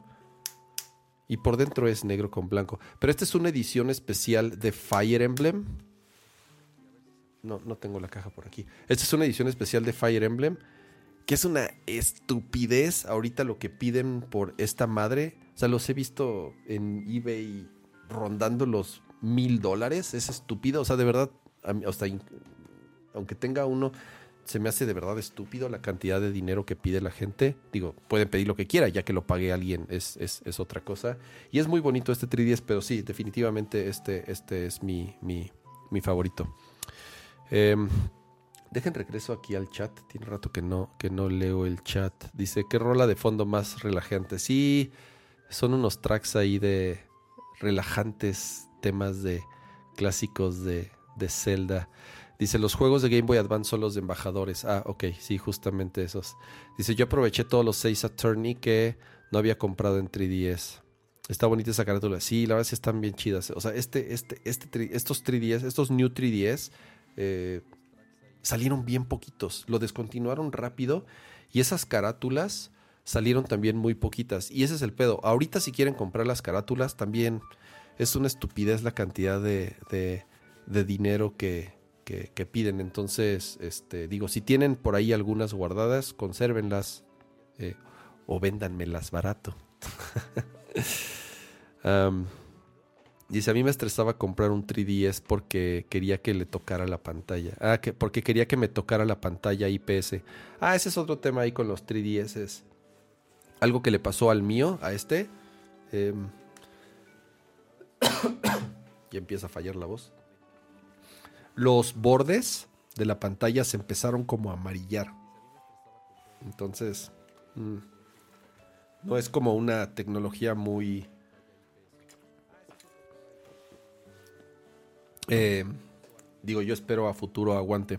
Afortunadamente venden las piezas y muy baratas. O sea, si, si tienen un 3DS que se le dañó la pantalla o los, o los controles, son súper, súper baratos los repuestos. Los venden en AliExpress, hasta en Mercado Libre, yo creo.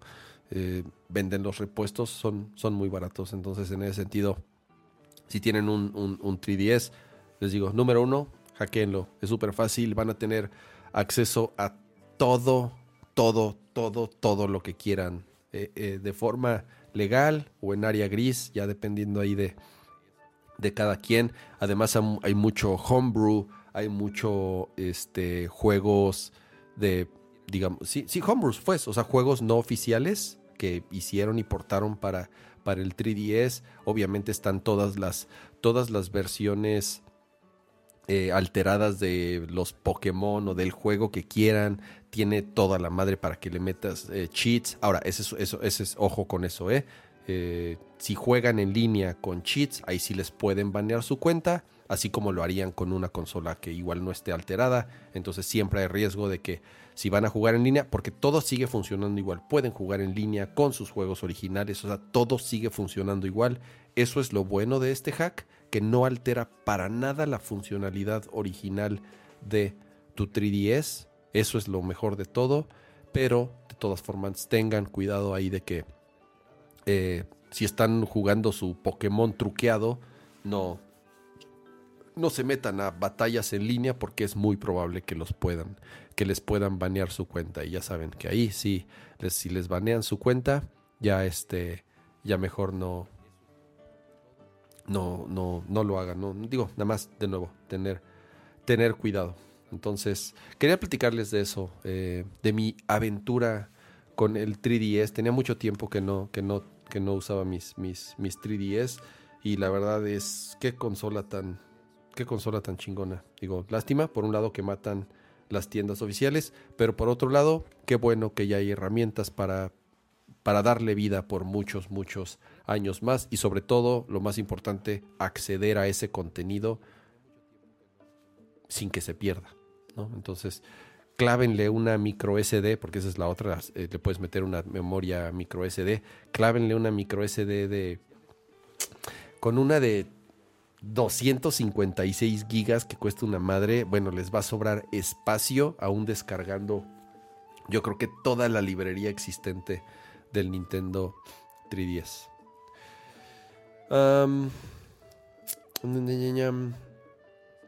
Vamos a ver, les digo algo porque muchos también preguntaron en lo que sigo aquí leyendo el, el, chat. Dice saludos desde Wyoming. Órale, saludos hasta Wyoming. Nunca, nunca, digo, sé.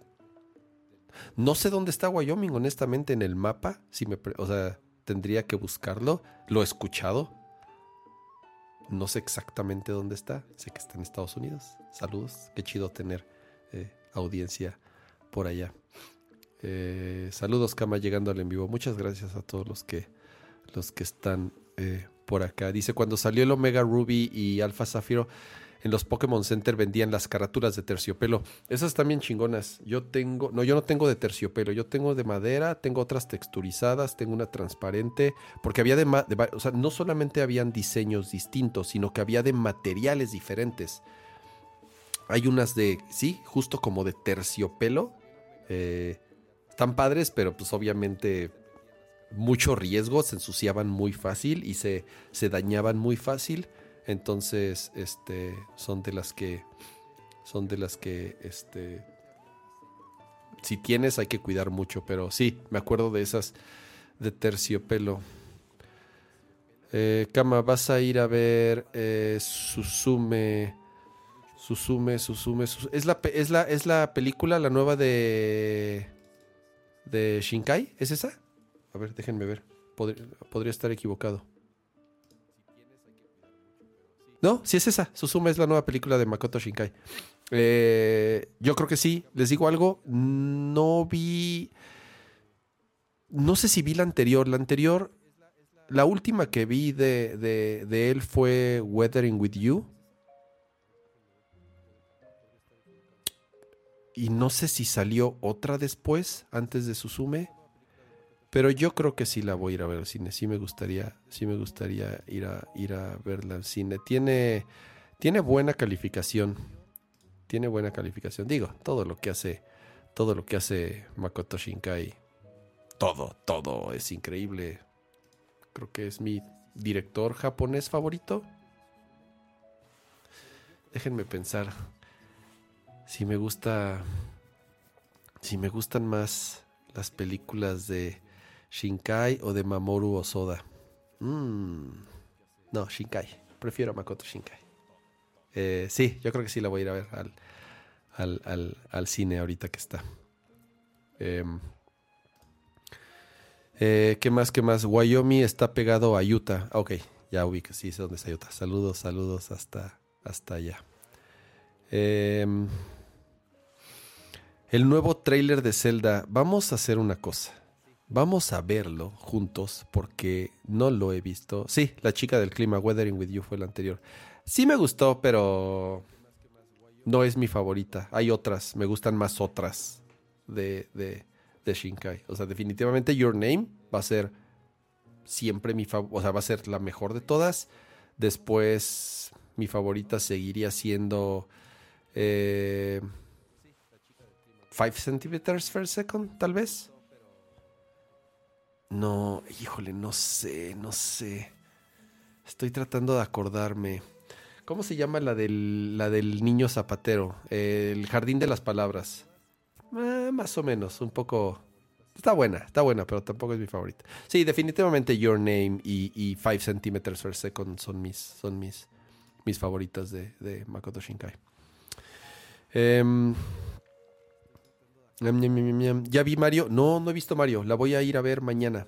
Lo que pasa es que voy con mis hijos. O sea, vamos en familia, con los niños. Vamos a ir a uno de esos cines con juegos. Entonces, es en contra de mis principios de ir a un cine en donde hay juegos y niños gritando. Pero ahora yo soy padre con niños que gritan. Entonces, pues ni modo. Vamos a ir a.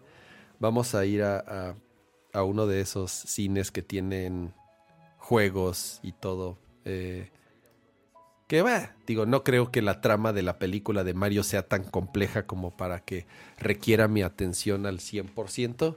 Digo, igual me perderé un par de easter eggs o cositas ahí eh, escondidas. Pero la voy a ir a ver mañana, mañana o el sábado. Mi esposa ya compró los boletos, la verdad no sé, no sé para, para cuál de los dos días compró. Pero sí, ya pienso verla eh, este, este fin de semana. Dice, acabo de ver la del exorcista del Papa y estuvo buena.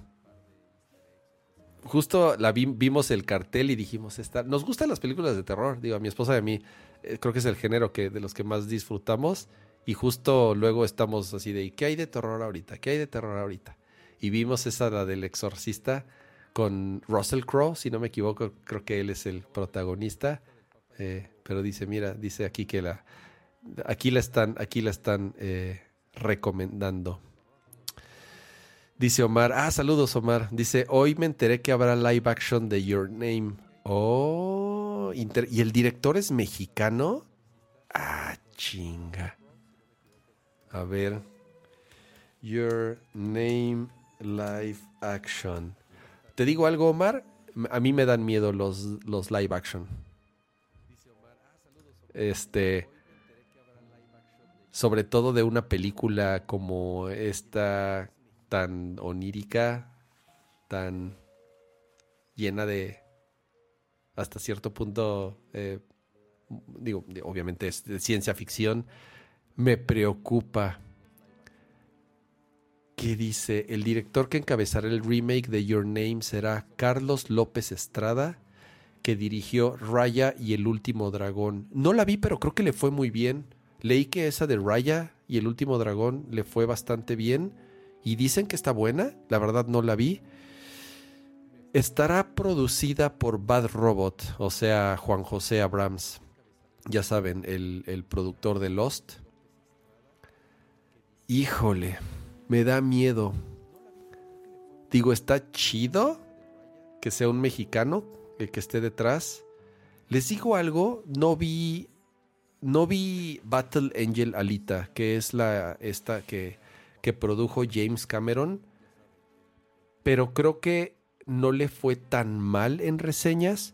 Vi Ghost in the Shell y la verdad Ghost in the Shell no salí encabronado del cine, pero tampoco fue así de wow, o sea, está está a mil años luz de distancia de la original. O sea, no, no, hay, no hay comparación. No hay comparación de, de Ghost in the Shell eh, original con la live action. Les digo, no está tan culera, pero tampoco salí eh, así eh, fascinado del cine. ¿Qué otro live action hay de anime? Seguro hay un chorro de live actions de anime que no me estoy acordando. Pero en general, creo que son malas. Claro, no espérense, hay una buenísima Dragon Ball. ¿Se acuerdan de la porquería de, de, Dragon Ball de live action? Es que ese es el problema. Me acuerdo de Dragon Ball, la película, y ahí es donde digo, ay, vale madres. No, no hay una, no hay una buena película de anime live action. Creo que la única que podríamos decir, bueno, es que no era un anime, era un, era un, era, una, era un manga. Eh, ¿Cómo se llama la de Tom Cruise? La de Live, Die, Repeat. Live, Die, Repeat. Esa, según yo, estaba basada en un manga. Y la película es una. Digo, a mí me encanta esa película. La película está bien chingona. Edge of Tomorrow, algo así se llama. Edge, A Day, algo of Tomorrow. Eh, no sé si sea un poco trampa, porque realmente no está basada en un anime, está basada en un manga. Tal vez es como lo más cercano. A ver, pónganme ahí en el chat. se cama. No se habla de la de Dragon Ball. ¿Cómo no? Dragon Ball, Dragon Ball, eh, Dragon Ball Evolution este, es una obra maestra que siempre quedará para la posteridad. ¿Qué otras dicen? Eh, Dead Note, híjole, no la vi, pero la Dead Note le fue fatal, ¿no? La de Netflix. Pero yo ni siquiera la vi porque le fue de la mierda en las reseñas. Entonces, otro ejemplo, Dead Note. A ver, es que también está ahí un tema. Casi todo, o sea, todos estos remakes de los que hemos estado, estado hablando son producciones gringas. Eh, Ghost in the Shell es producción gringa. Dragon Ball es producción gringa. Eh, Edge of Tomorrow es producción gringa, pero bueno, esa está chingona, pero no está basada en un anime. Entonces creo que esa es un poco trampa. Esa creo que no contaría, es lo más cercano. Em, Inception está basada en Paprika. Eh, más o no. A ver, toma un poco el concepto de los sueños, pero creo que un ejemplo más claro o más, o más cercano es la película esta del, del cisne negro, que se parece mucho, incluso dicho por el mismo director, a Perfect Blue. Que si no han visto Perfect Blue, a, a ver, creo que, creo que, a ver, igual estoy asumiendo, pero creo que muchos de los que estamos aquí que ven anime seguramente ya vieron Perfect Blue. Perfect Blue es una maldita obra maestra. Eh, y, el cisne, el, el, cisne negro está un poco basada en Perfect Blue. Pero también no es un poco de trampa porque no es realmente ahí una, una versión. Es, a ver, Speed Racer de los Wachowski es la menos mala, ¿eh? Yo cuando vi Speed Racer salí contento del cine. A mí sí me gustó. Creo que es creo que la peli, creo que es la mejor película o producción gringa live action basada en un anime. podría estar equivocado, díganme ahí en el chat si estoy exagerando o no, pero creo que sí, tiene razón Jesús. Speed Racer, salí contento, salí contento del cine. Pacific Rim, sí, basada en, bueno, Evangelion, o sea, sí, obviamente está basado en todo el concepto de los mechas y, los kaijus, ¿no? de, de, que tanto es de, del anime o de la cultura japonesa. Ahora que fui a ver Mario, salió el trailer de Saint Seiya. Yo vi el trailer de Saint Seiya y parecía este por lo menos cuando yo vi el trailer parecía producción de cosplayers de la TNT. A mí me pareció chafísima. No he visto los últimos trailers, no he visto si ha mejorado, pero para mí pareció este proyecto escolar de cosplayers de la TNT de los caballeros. Se veía chafísima. Eh, entonces, Old Boy, bueno, Old Boy, es una obra maestra también, pero no está basada realmente en un anime. Eh, hablemos, a ver, de así animes directos, animes como tal, así como Ghost in the Shell, así como eh, Death Note, o sea, animes tal cual que tradujeron de la animación, de la caricatura china a una película live action. En mi opinión, creo que la mejor lograda, tristemente, es Speed Racer. Em,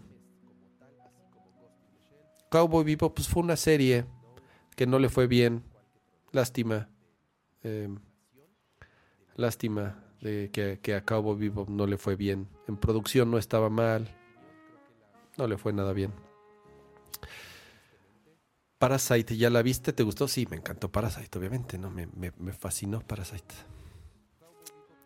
Samurai X no lo he visto. Sé que hay un live action de Samurai X. La verdad no lo he visto. No sé si sea producción. Creo que esa es producción japonesa. Entonces, confío más en.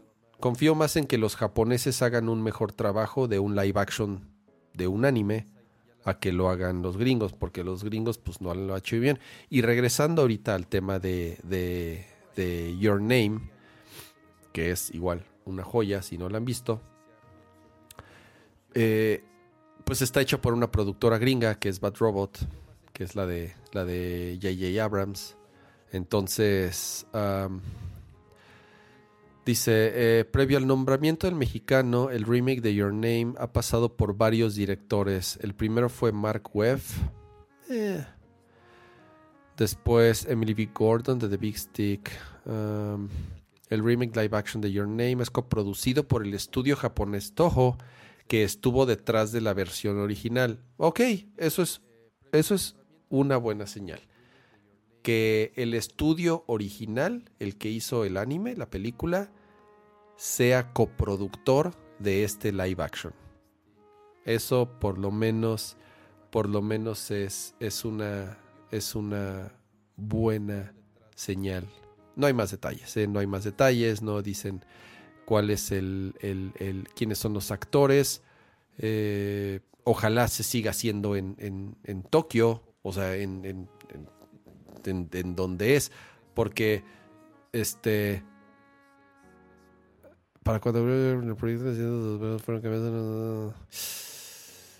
Vale, madres. A ver, lo que estoy leyendo no es que en algún momento se filtró que en esta versión era un adolescente de Chicago y una chica nativa americana en alguna región ahí de el campo de los Estados Unidos. O sea, sí cambia. No, creo que, creo que ya valió madres. Em, no sé. No sé. Esperemos a que haya más noticias. A ver, ya nos desviamos un poco. Pero está bien, de esto se trata este show interactivo. Eh, que sea eh, lo que el público pida. Por eso me he desviado ya varias veces de los temas. Quiero poner el trailer de Zelda. Ya saben que hay que hacer ciertas ciertos trucos para que el señor Nintendo no, no rompe aquí, no, no, entre, no entre el SWAT Nintendo por mi ventana y confisquen y, me cierren el changarro y, además confisquen mis, mis computadoras. Entonces, vamos a poner el browser. Vamos a poner aquí la liga del trailer.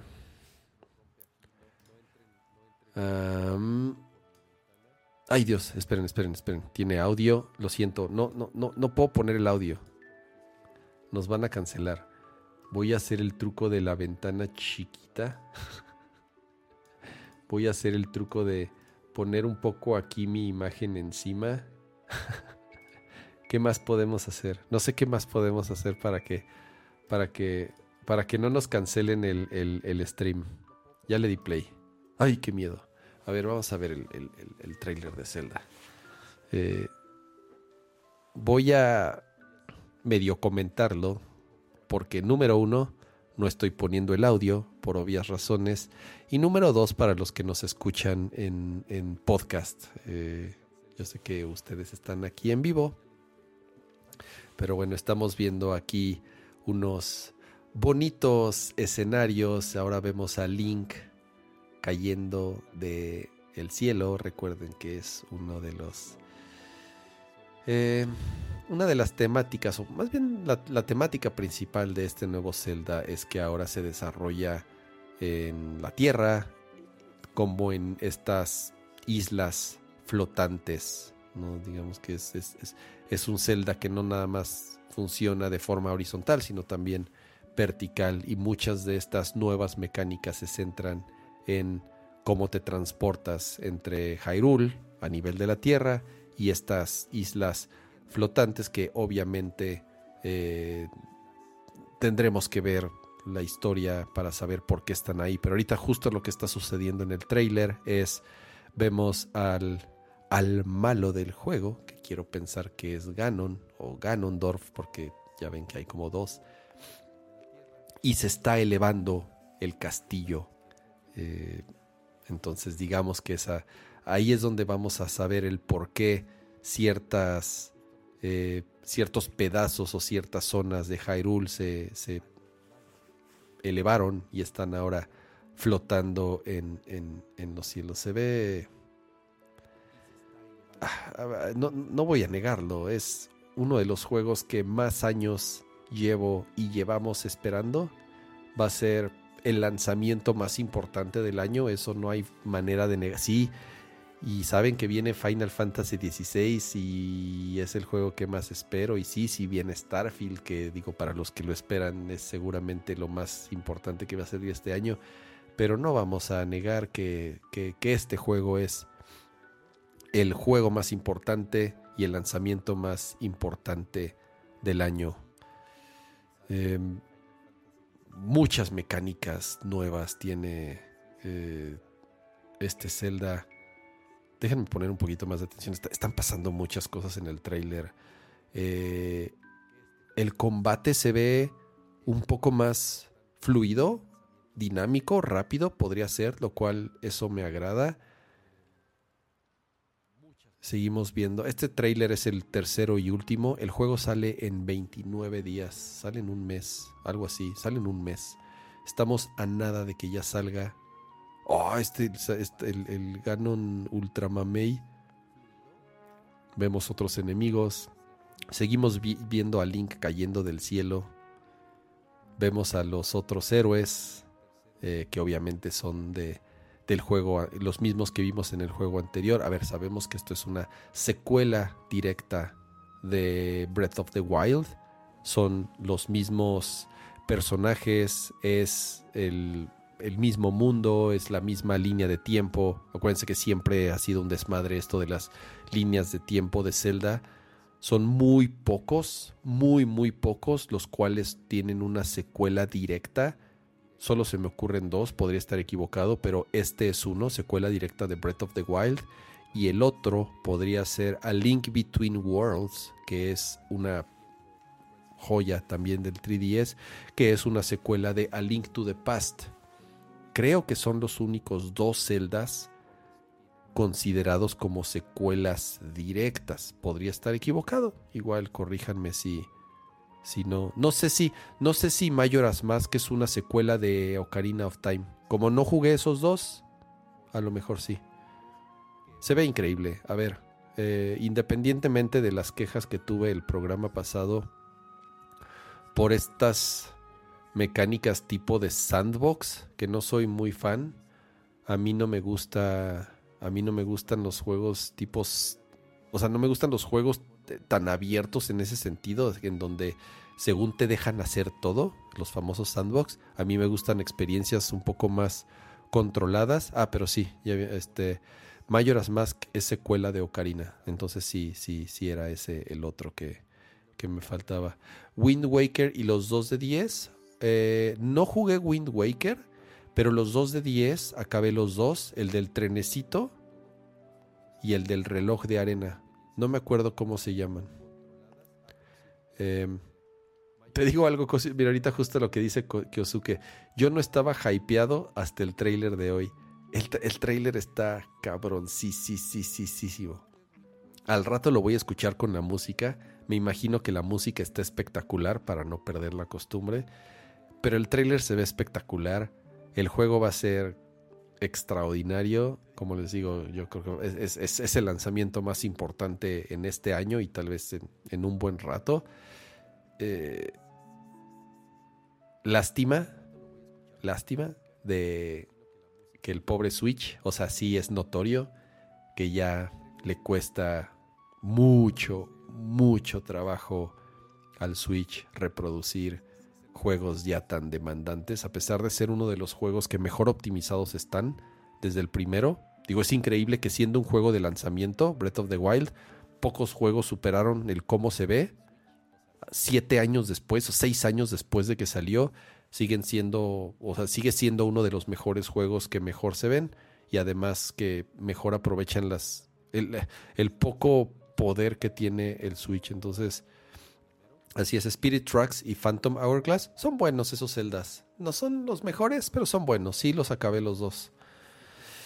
Madre Santa, 12 de mayo. Falta ya menos de un mes para que salga. Ay, cabrón, ya me empezó aquí a reproducir este güey. Déjalo, lo, lo, quito. Ahí está.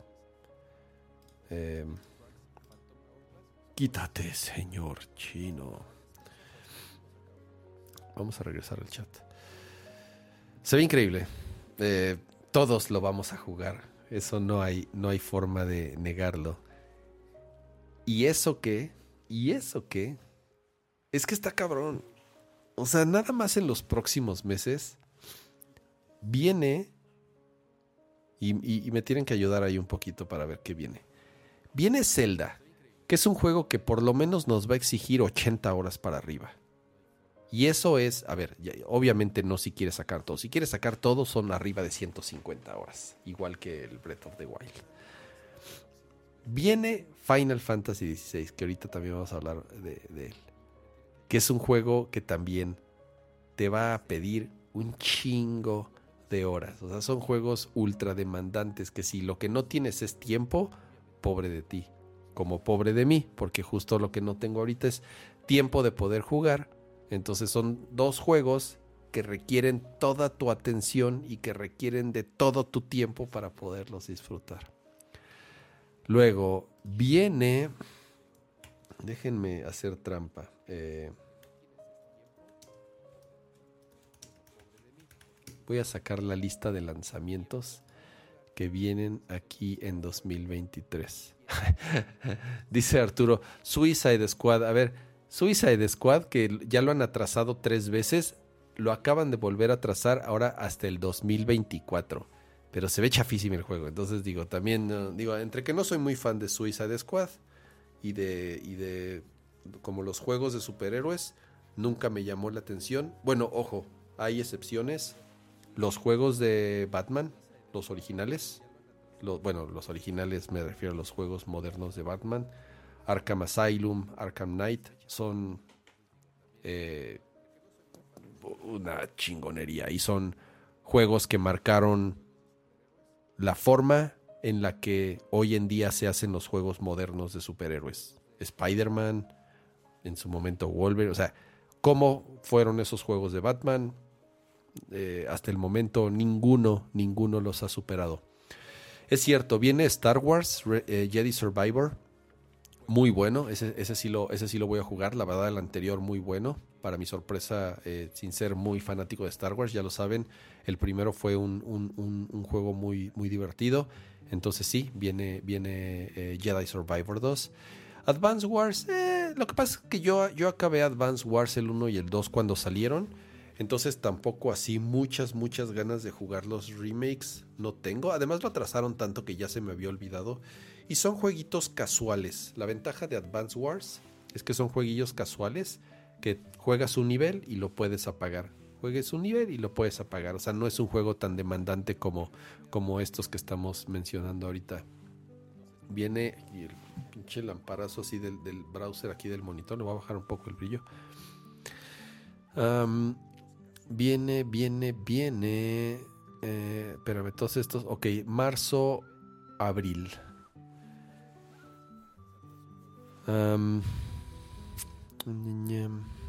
Nada interesante en abril. Pues es que todos se abrieron porque saben que. Perdón, en, mayo. En abril. Fue, un mes flojón, creo, abril. Mayo. Redfall. Eh, Redfall es este shooter de vampiros. Eh ¿Qué más viene? Bueno, obviamente mayo es, es, Tears of the Kingdom. Entonces, buena suerte a aquellos que se atrevan a salir en el mismo mes. Junio, Street Fighter 6, que es un madrazo. Diablo 4. A ver, hablando de juegos demandantes de tiempo, viene Diablo 4. No mames. Y luego una semana después, Final Fantasy XVI. Ya valí madres. O sea, entre Diablo 4 y Final Fantasy XVI, que son de los juegos que más juego en mi vida, no sé qué voy a hacer. Está muy cabrón que el mismo mes salga Diablo 4 y Final Fantasy XVI. Está muy cabrón. Julio, Pikmin 4, madres. Digo, yo no soy fan de Pikmin, pero sé que es un juego que muchos esperan y que es un juego muy esperado y que es un lanzamiento muy importante para Nintendo. Entonces, Nintendo lanza Zelda y un mes más tarde, bueno, en julio, sale Pikmin 4. Agosto, madres, o sea, otros dos. Sea of Stars, que es este RPG de estilo 16 bits, muy eh, inspirado en, juegos como Chrono Trigger, eh, Secret of Mana, que se ve muy bonito. Incluso ya hay un demo ahí en, Switch, ya lo pueden descargar. Pero igual, otro RPG de pinche 50 horas. Y, y agárrense, Baldur's Gate 3. O sea, si estamos hablando de RPGs que requieren toda tu atención y de 200 horas de juego, Baldur's Gate 3 que si no saben qué es Baldur's Gate, eh, es una es una serie de juegos basada en, en, muchas de las mecánicas y el mundo de Dungeons and Dragons, que son muy famosos en PC y que, bueno, ya ahorita va a salir también en, PlayStation 5, entonces también un lanzamiento súper importante. Y pues párale de contar, porque, o sea, sí tenemos otros, otros ahí que no tienen fecha final, o por lo menos que pues, se han ido empujando más hacia 2024. Entonces, mm, por lo menos, por lo menos, viene, mira, también viene Final Fantasy VII Rebirth. Ah, así es que sale este año. Miren, ahorita sí que de cantidad de juegos no nos podemos quejar. De lo, de lo, lo, malo que pasó el año pasado, todavía en muy complicado por temas de COVID, es que muchos juegos, muchos, los mandaron a este año. Entonces ya estamos sintiendo esa presión de lanzamientos. Yo ahorita tengo un chorro de juegos que no he podido terminar. Eh, no he podido terminar Resident 4, que ya estoy bastante avanzado, ya estoy en la parte final. Entonces mi intención es primero acabar Resident 4 antes de hacer cualquier cosa. Lo cual pura pinche mentira porque ahorita voy a decirles qué es lo, qué es lo otro que estoy jugando. Eh, Fire Emblem también. Fire Emblem Engage lo dejé a la mitad. Ah, y otra cosa. Retomé Xenoblade Chronicles 3. Xenoblade Chronicles 3 no lo acabé. O sea, le metí 100 horas al juego y no lo acabé. Me falta un episodio. Entonces ahorita lo retomé y es lo que he estado jugando los últimos días. Xenoblade Chronicles 3 para, espero ya por fin terminar Xenoblade Chronicles 3. Ya después de no sé cuántas horas. No quiero hablar tanto de Final Fantasy XVI porque no, he visto el trailer. Bueno, no, no es un trailer. Hoy hubo un State of Play en donde que duró media hora casi y estuvo dedicado a Final Fantasy XVI. Les digo que no lo terminé de ver. Lo tengo aquí. Creo que no se está colando el audio. No sé si se esté colando el audio o no. Lo tengo en un, en, un picture in picture. Sí, sí se estaba colando el audio. Estoy viendo ahí eh, escenas de las batallas, de los summons o eidolons, no sé cómo se llaman ahorita, los menús. E, es, prefiero, prefiero ver el, video con calma, ver la media hora de Final Fantasy XVI. Ya hemos hablado mucho de, bueno, ya he hablado mucho de Final Fantasy XVI. Em, quiero ver este video y ya mejor lo, lo, platicamos este, eh, en el próximo programa, porque ya también falta nada para que salga Final Fantasy XVI. ¿Qué más dicen aquí en el chat? Dice Beto, yo retomé Persona 5 Royal. Ah, Persona 5 es un juego que he intentado dos veces empezar, pero es un juego que te pide por lo menos, y nada más estoy hablando de para la historia, para la historia básica, 100 horas. Está muy cabrón Persona 5. Es una chingonería de juego, pero o te dedicas a vivir o te dedicas a jugar Persona 5. Es uno de los mejores RPGs que se han hecho en, los en, la, última, en la última década. Y no lo digo yo, o sea, es el RPG mejor calificado en los últimos 10 años. Dicen que es el mejor de todos y que es uno de los mejores juegos que existen. Pero es un juego estúpidamente largo.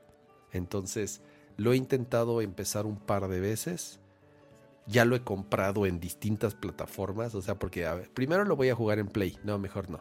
Ahora lo voy a jugar en Switch. No, mejor no. Ahora lo voy a jugar en Steam Deck.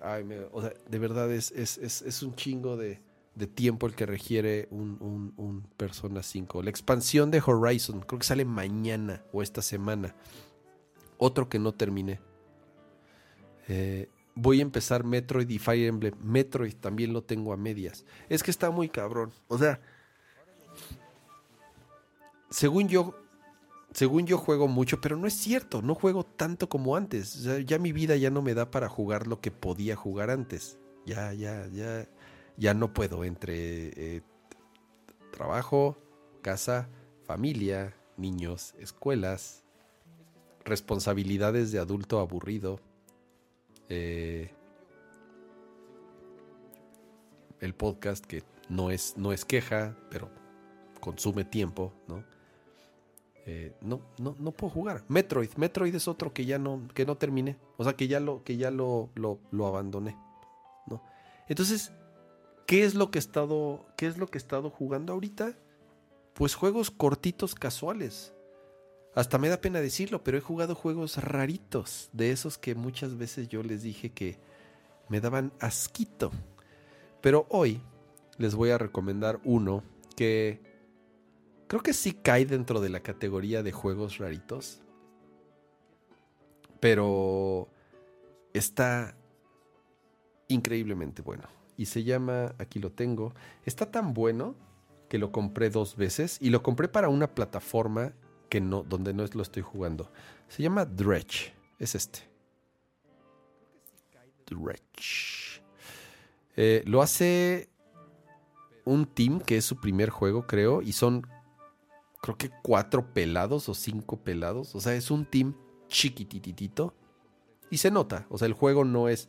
Técnicamente no es muy complejo, pero está muy bien hecho. El arte está. Eh, e, e, el arte es, es, digamos, simple, pero sin ser burdo o aburrido. eh, lo cual hace que los mismos assets no sean tan complejos. Visualmente tiene su encanto, es, el estilo, es el, es el estilo de, los personajes el que le da el encanto porque técnicamente obviamente no es nada complejo. Yo lo estoy jugando, yo lo estoy jugando aquí en Steam Deck, ahorita a ver si les puedo poner un pedacito. Ya saben que... Híjole, no, luego les iba a decir que puedo poner la cámara móvil para mostrarles el gameplay, pero acuérdense qué pasó, el famoso truqui, por querer hacer un truqui en vivo, el stream valió madres, entonces prefiero no hacer el truqui y no, y no, y no poner la cámara móvil, entonces mejor se los voy a mostrar así. Ah, ¿Qué es Dredge? Dredge es un juego, obviamente, eh, de pesca, parecería. Eres un pescador que llega a una ciudad nueva y entonces el alcalde del pueblo te dice, a ver, te vamos a prestar un barco para que hagas tu chamba, que es pescar, para que traigas los peces y los vendas para alimentar a la población. Te vamos a prestar un barco y tienes que pagarlo, es un préstamo.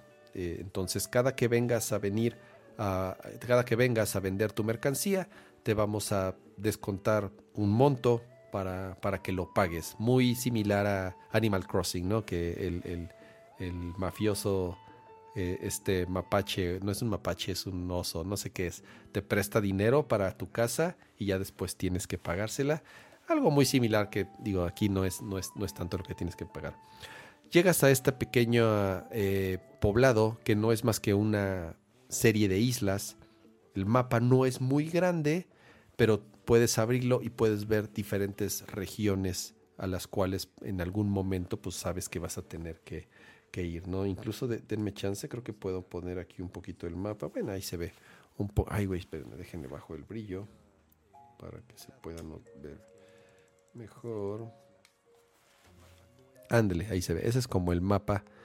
Y les voy a mostrar también un poco los, los, gráficos del juego. Mm, déjenme ver si me puedo mover a una zona un poco más... Uh, Aguantenme, acuérdense que no es tan fácil estar jugando y produciendo y hablando al mismo tiempo.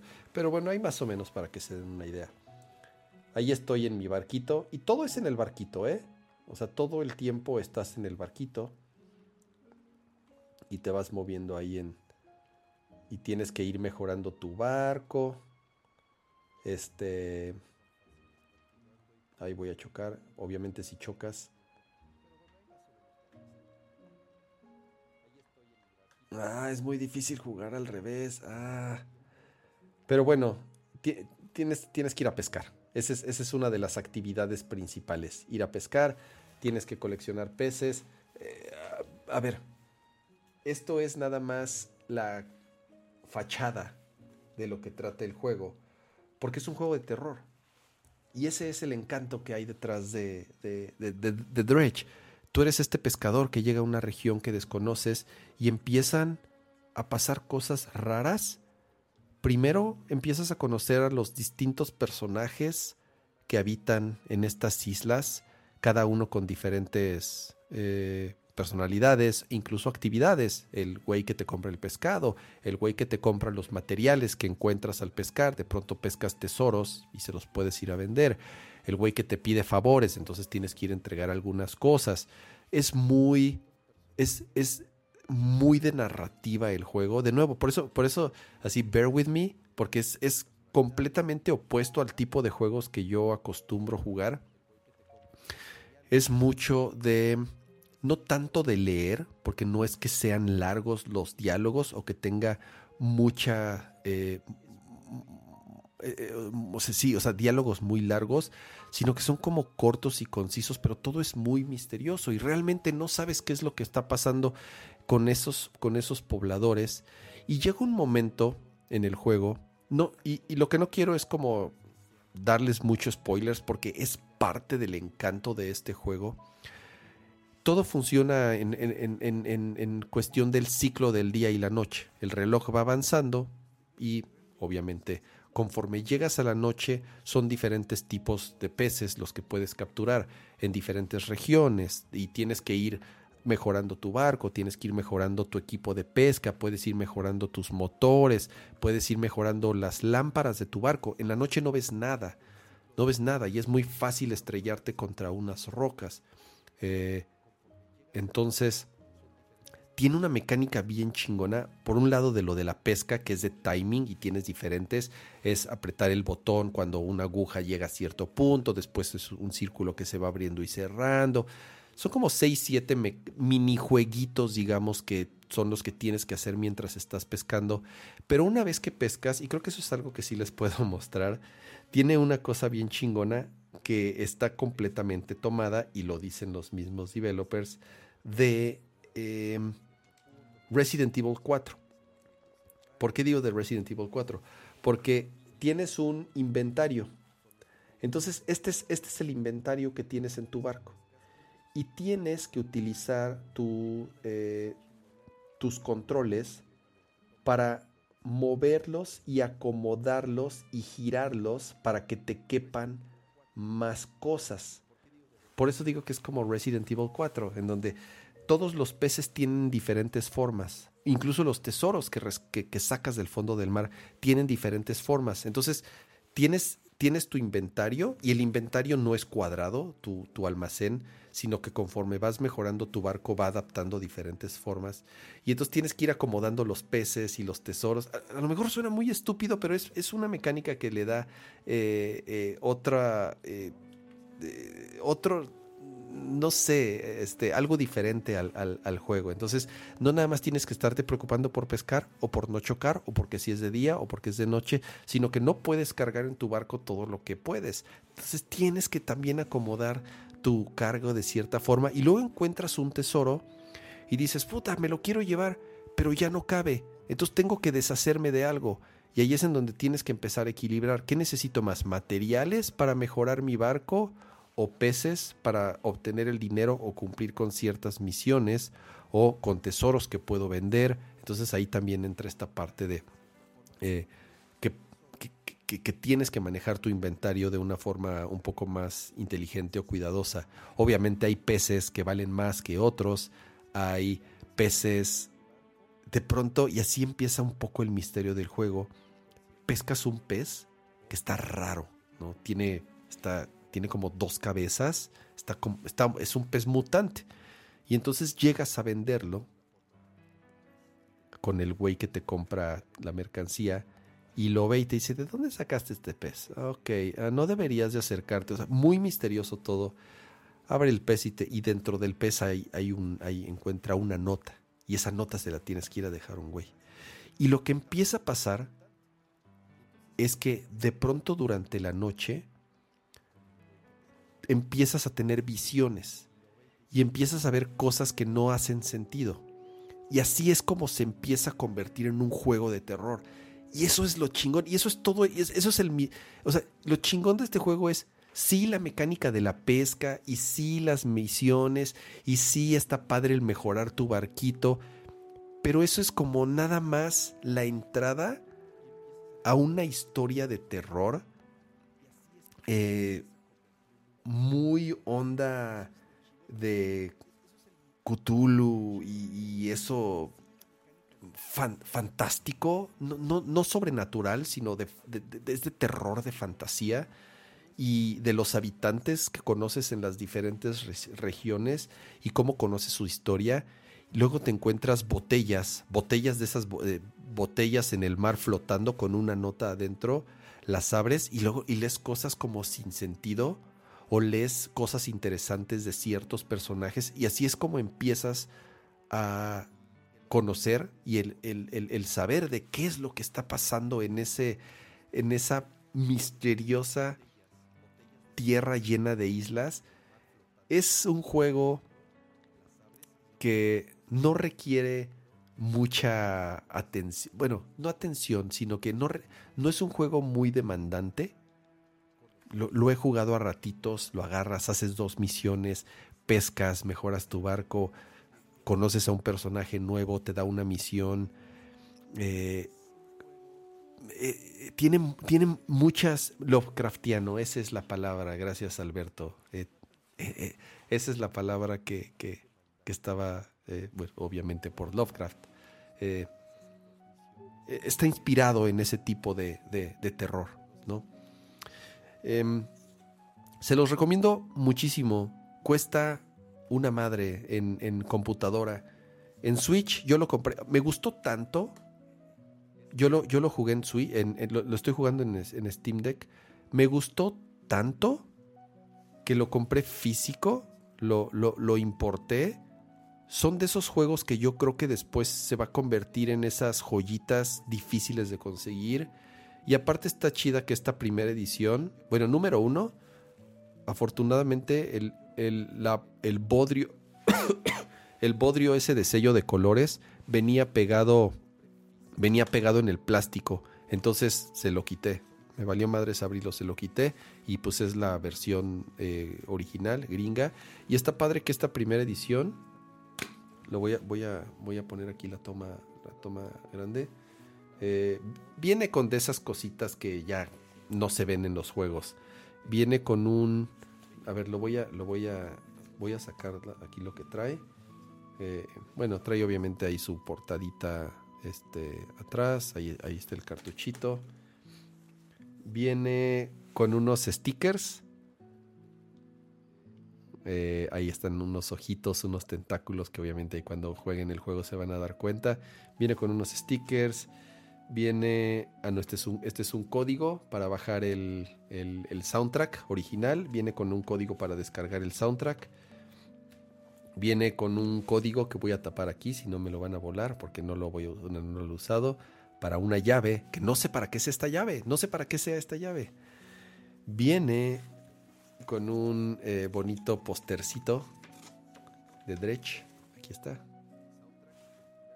Está padre y viene con un eh, micro librito de arte. Este es el diseño que les decía. Este es, este es, el, este es el estilo del arte de los, del juego, de los personajes. Eh, ahí está el, alcalde que les decía, ese es el primero que conoces. Y este güey es el que te compra el pescado en el, digamos, en la isla principal. Son pues, de los dos primeros eh, personajes que conoces. Estos son los peces que les decía, los que encuentras, así que son como mutantes y no sabes realmente por qué. Eh, algunos diagramitas. Eh, eh, es, es un juego lleno de misterio. que no sé cuánto cueste digital, honestamente. No sé cuánto cueste en, el, en, en Switch. En Steam Deck me costó 300 pesos. O sea, que es una de las maravillas que siempre va a tener, una de las ventajas que siempre va a tener Steam sobre otras plataformas, o bueno, PC sobre otras plataformas, que los juegos siempre son más baratos. Entonces, eh, se los recomiendo mucho. Es lo que he estado jugando últimamente. Me he estado así desvelando, así a la una de la mañana.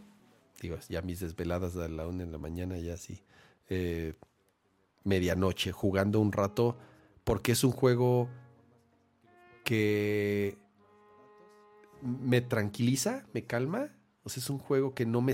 No, o sea, me estresa por ciertas cosas porque cuando llega la noche y empiezan a pasar cosas que no están chingonas, ahí es en donde te estresa un poco el juego, pero en general el ir en el barquito, la música, el ponerte a pescar, porque lo puedes jugar así, lo puedes jugar nada más así de ir a explorar, a tratar de capturar peces que no tienes, saber cuánto te van a pagar.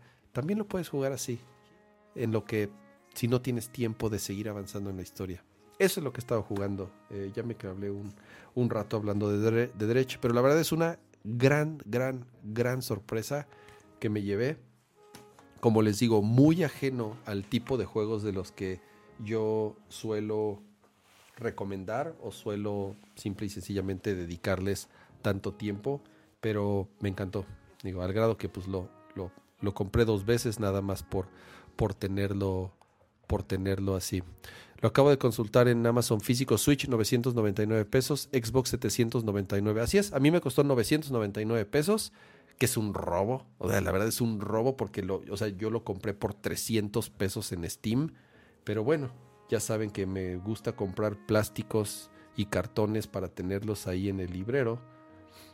Porque el día que la tienda digital de Switch muera, que eso va a pasar, se los digo ahorita la tienda de Switch digital va a morir en algún momento, entonces ya tengo mi casetcito para como cavernícola ponerlo ahí en la ranura y poderlo y poderlo jugar en el futuro. Entonces sí, pagué mil pesos por un juego que ya tenía para tenerlo en una estúpida cajita. Em, creo que es todo por hoy, amigos y amigas y amigues. Em, son las 11.53. Afortunadamente los niños todavía están de vacaciones. Bueno, afortunadamente y desafortunadamente, porque sí, digo, amo a mis hijos, pero estén todo el día gritando en la casa porque ya después de dos semanas de vacaciones ya se volvieron locos y yo tengo que trabajar. De pronto no es tan sencillo.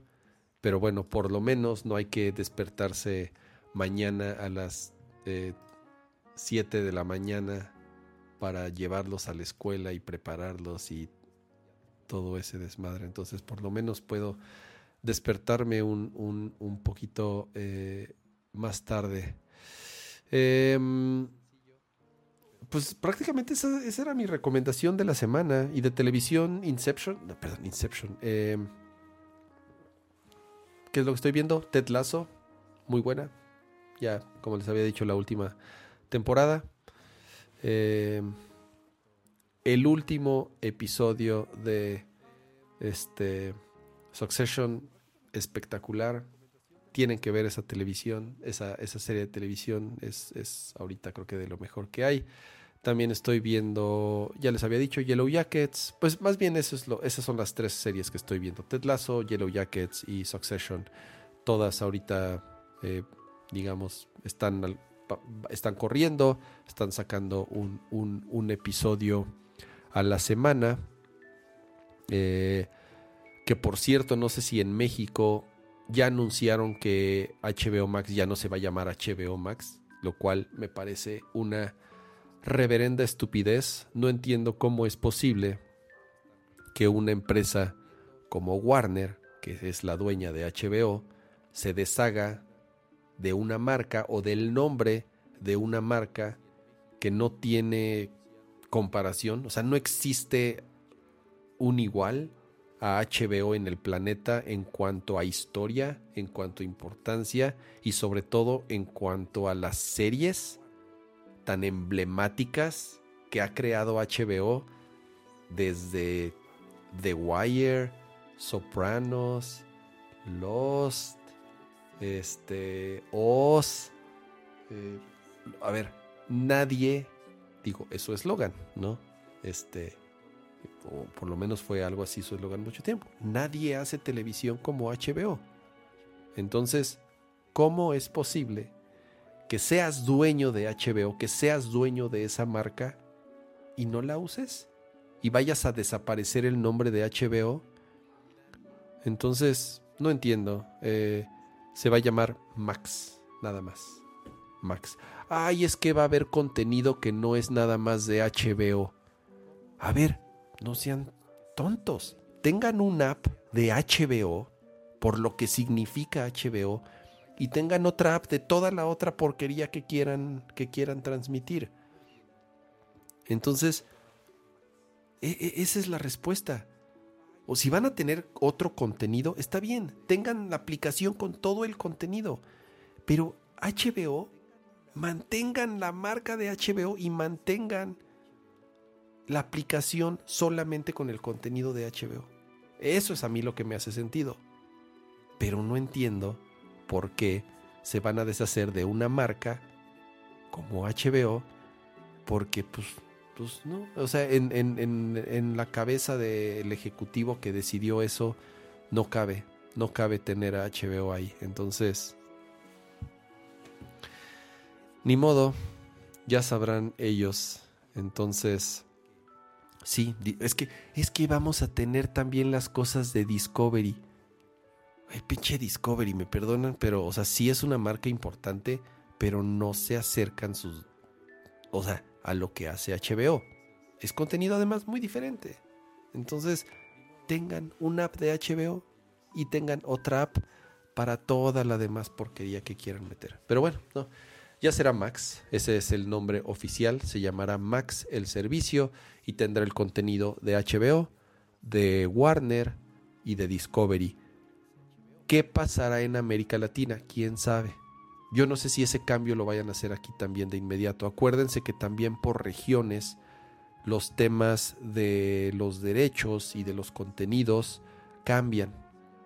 Entonces, no necesariamente no lo sé, a lo, a lo mejor y sí, a lo mejor y también nos llega a nosotros el cambio y entonces también ya van a empezar a meter otro. Que hoy en día sucede, o sea, si, ustedes descargan el, app de HBO, no nada más tiene contenido de HBO, sino que tiene otras cosas. Entonces, pues hay que ver, hay que ver eh, al final cómo hacen el conglomerado de Warner, Discovery y HBO, bueno, que es todo, todo esto. Y al final, si deciden que también aquí en América Latina o en México se va a llamar Max, pues ya ni modo. Eh, tenemos delay en Latinoamérica, sí, es, lo que me imaginaba, que no va a ser de inmediato. Por cierto, update, preguntaba ahí el otro día, hablando de plataformas y servicios digitales, pregunté en Twitter, porque me llegó, bueno, no me llegó, vi un banner ahí en Mercado Libre que decía, suscríbete a Mercado Master, no sé qué madre, y te vamos a dar por 99 pesos al mes y tu Mercado Madre incluye una tu suscripción de Disney Plus y de Star Plus. O sea, los 99 pesos al mes incluyen Star Plus y Disney Plus. Y dije, ay, cabrón, esto suena demasiado bueno para ser verdad.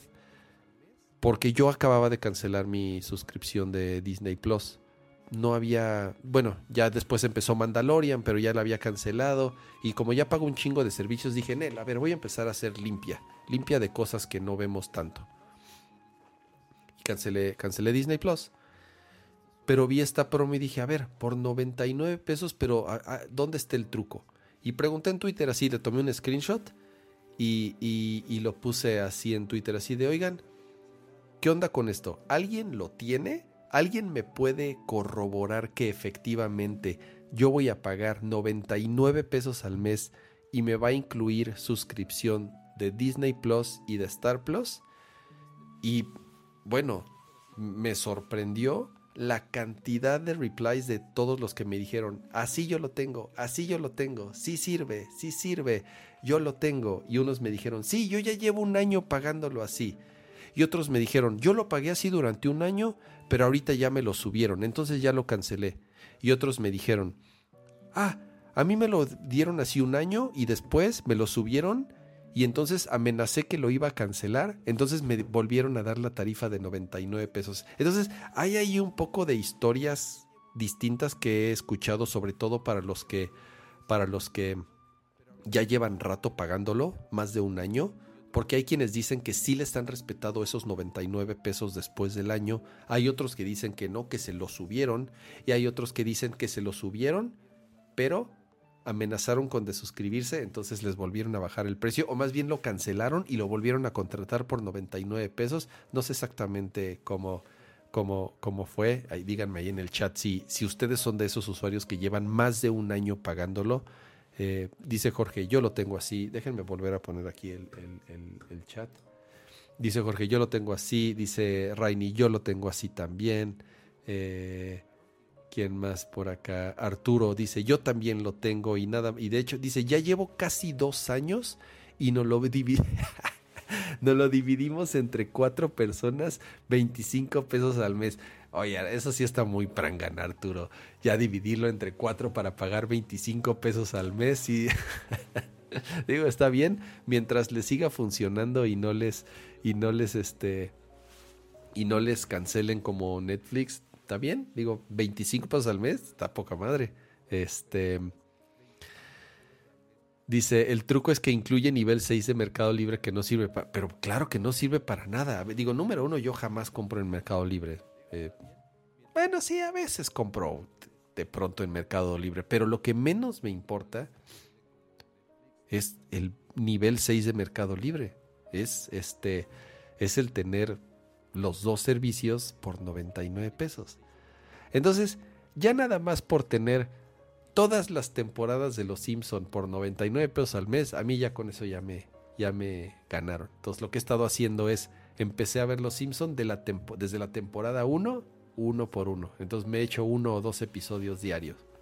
Ya para mí eso ya valió los 99 pesos al mes. Pero está buenísimo. 99 pesitos al mes y tengo Disney y está... ¿Cómo? O sea, ¿por qué? No entiendo. No, no me salen las cuentas. O sea, no es ni lo, no es ni la mitad, no es ni una, no es ni la tercera parte de lo que cuesta uno solo. No entiendo, no me sale, no me sale la pinche matemática ahí. Pero bueno, ahí está, y por lo que veo, hay un chingo. Dice, no estorbe el nivel. Sí, no estorbe. Es como, es como pagar Amazon Prime incluye Prime Video y Prime Music y la pero pues vale, digo a mí me vale madres, no no me importa, a mí lo que me importa son los envíos gratis, ahí es al revés, a mí sí me importa tener Prime por los envíos gratis al otro día y Prime Video ni lo pelo y Prime Music ni me importa, o sea, en mi vida he abierto esas aplicaciones, no veo no veo absolutamente nada de esa plataforma. Aquí es al revés no me importa absolutamente nada el nivel 6 de Mercado Libre, que no sé ni qué chingado sea, no sé, no sé ni qué tiene, no sé ni cuál sea el beneficio. Seguramente ha de ser una madre así como envío gratis después de gastarte mil pesos o no sé qué madre así. Seguro es una, una, una pendejada así. Pero no me importa. Lo que me importa es que por 99 pesitos tengo Disney y tengo Star Plus y tengo Los Simpsons todas las temporadas. Arturo, Mercado Libre está estigmatizado. La verdad es que ha mejorado mucho como plataforma y tiene un montón de servicios y descuentos. Hay muchas compras incluso que es más eficaz de Amazon. Ahí compré mi Switch OLED en 6 mil pesos. Sí, digo, eh, está bien. Yo la verdad ya estoy muy acostumbrado a usar eh, Amazon. ¿Saben que uso Mercado Pago para pagar mis servicios? Eso sí uso mucho. Todos mis servicios de luz, gas, este, agua, impuestos, eh, no sé qué tanta madre también he encontrado ahí, está en Mercado Pago y es bastante práctico pagar ahí todos, e, eso está bueno. Sphinx, ¿cómo usaste la misma cuenta que cancelaste? Eso está buenísimo. Eso está, eso, eso, eso está increíble. Me sorprende que haya funcionado tan bien. Son de esas cosas que así dije, ¡ay!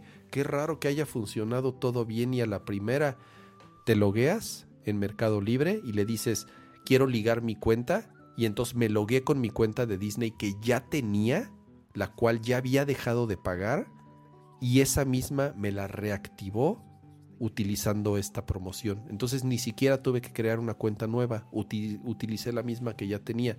Y además esa misma me sirve para loguearte a Star Plus, porque yo nunca, que yo no tenía de Star Plus, yo nunca había descargado Star Plus y nunca había tenido suscripción de Star Plus, pero exactamente la misma cuenta funciona para las dos plataformas. No tuve que crear una de, una de Star Plus. Adolfo, yo odio Mercado Libre, mucha piratería y malas experiencias. Cosas que nunca me ha pasado con Amazon. Bueno, a mí me ha pasado también con Amazon. O sea, Amazon también vende piratería. O sea, Amazon también de pronto falla. Yo creo que ninguna plataforma es perfecta en ese sentido. Yo honestamente me quedé en... Yo Mercado Libre lo usaba un chingo. Yo en Mercado Libre vendía todas mis cosas. Yo todo lo vendía en Mercado Libre. Pero yo, yo usaba Mercado Libre en la época de nos vemos en el torniquete del metro, o nos vemos en la estación Chabacano, o nos vemos en la estación Patriotismo, nos vemos, o sea, ya sabes, o sea, siempre yo me quedé en esa época de Mercado Libre que tomabas tus fotos, subías tu publicación, te contactaba el dude que quería eso y decías, ah, chido, nos vemos en tal lugar. Y yo así vendí, tanta madre quise. Pero después empezó, yo me acuerdo una vez, vendí una laptop, ya me acordé qué pasó. Hubo un momento en que ya empezaron a, a meter tarifas. Cuando vendías algo te cobraban una comisión. Eh, Y me acuerdo una vez que yo tenía una promo de vende algo sin costo. Era muy clara esa promo. Vende algo y no te cobramos nada. Dije, ah, ok, chingón. Y vendí una laptop, una MacBook, como en, no sé, 18 mil pesos en su momento. Y los muy hijos de la chingada me descontaron como 4 mil. Son chingo. Y les dije, ¿qué pasó aquí? No, pues la comisión. A ver, espérame, yo tenía esta. No, pues es que no, esa promoción no. O sea, se hicieron de lo más pendejos para respetarme esa promoción que tenía. Ahora dicen que se escucha doble mi audio. Oh, vale madres. No, pues, no, no he hecho nada, no he movido nada. No he hecho nada. No sé qué hacer. Eh, ya va a acabar el programa, no se preocupen. Si está doble el audio, bear with me. Me, me emputé tanto. Obviamente hablé por teléfono, bueno, no, no por teléfono, por mensaje, por correo, porque eso es, eso es otra. Ese es un problema también que yo tuve con Mercado Libre. Jamás en la vida me pude comunicar con un pinche ser humano. Para variar el puto servicio al cliente de lo pinche peor, de lo, de lo que siempre me quejo en este programa, de los servicios al cliente fatal, fatal, fatal, fatal esa experiencia que tuve con Mercado Libre. No me respetaron esa venta gratis que tenía, según yo, por el nivel que tenía o no sé qué madre. Se clavaron mi lana. Nunca, o sea, por más que hice, nunca pude recuperar esa lana. o sea, me quitaron como cuatro mil pesos. Y ese fue mi... Ahí se ven. O sea, ya cuando empezaron a meter que a huevo tenía que ser por mercado pago, que el dinero no lo ves sino hasta que la otra, pero, o sea, ya cuando empezaron a meter su cuchara hasta el... Digo, está bien, es su plataforma y tienen que hacer dinero de, por algún lado, pero ahí es donde para mí Mercado Libre perdió su esencia. Que Mercado Libre era una plataforma en donde dos usuarios se ponían de acuerdo para vender un producto y en donde tú ya te ponías de acuerdo de si te depositabas, si te daba el efectivo, y ya si te chingaban, pues ya era tu culpa por pendejo o, por lo que sea, ¿no? O sea, ya si, si, si, si te iba mal o te asaltaron o te robaron ahí en el metro, el, este, donde te quedaste de ver, pues bueno, ya era tu problema, ni modo. Pero para mí ese era el encanto de Mercado Libre entonces, ya cuando Mercado Libre se convirtió en un Amazon cualquiera y en donde ya mete, o sea, ya para todo te cobran comisión y ya para todo es a huevo con Mercado Pago y ya para, mí ahí es en donde murió Mercado Libre, honestamente. Y seguro les ha funcionado muy bien. Y seguro siguen creciendo. Y sí, yo sé que sigue siendo eh, eh, uno de los marketplaces más, más importantes en, en, América Latina y sé que es muy grande.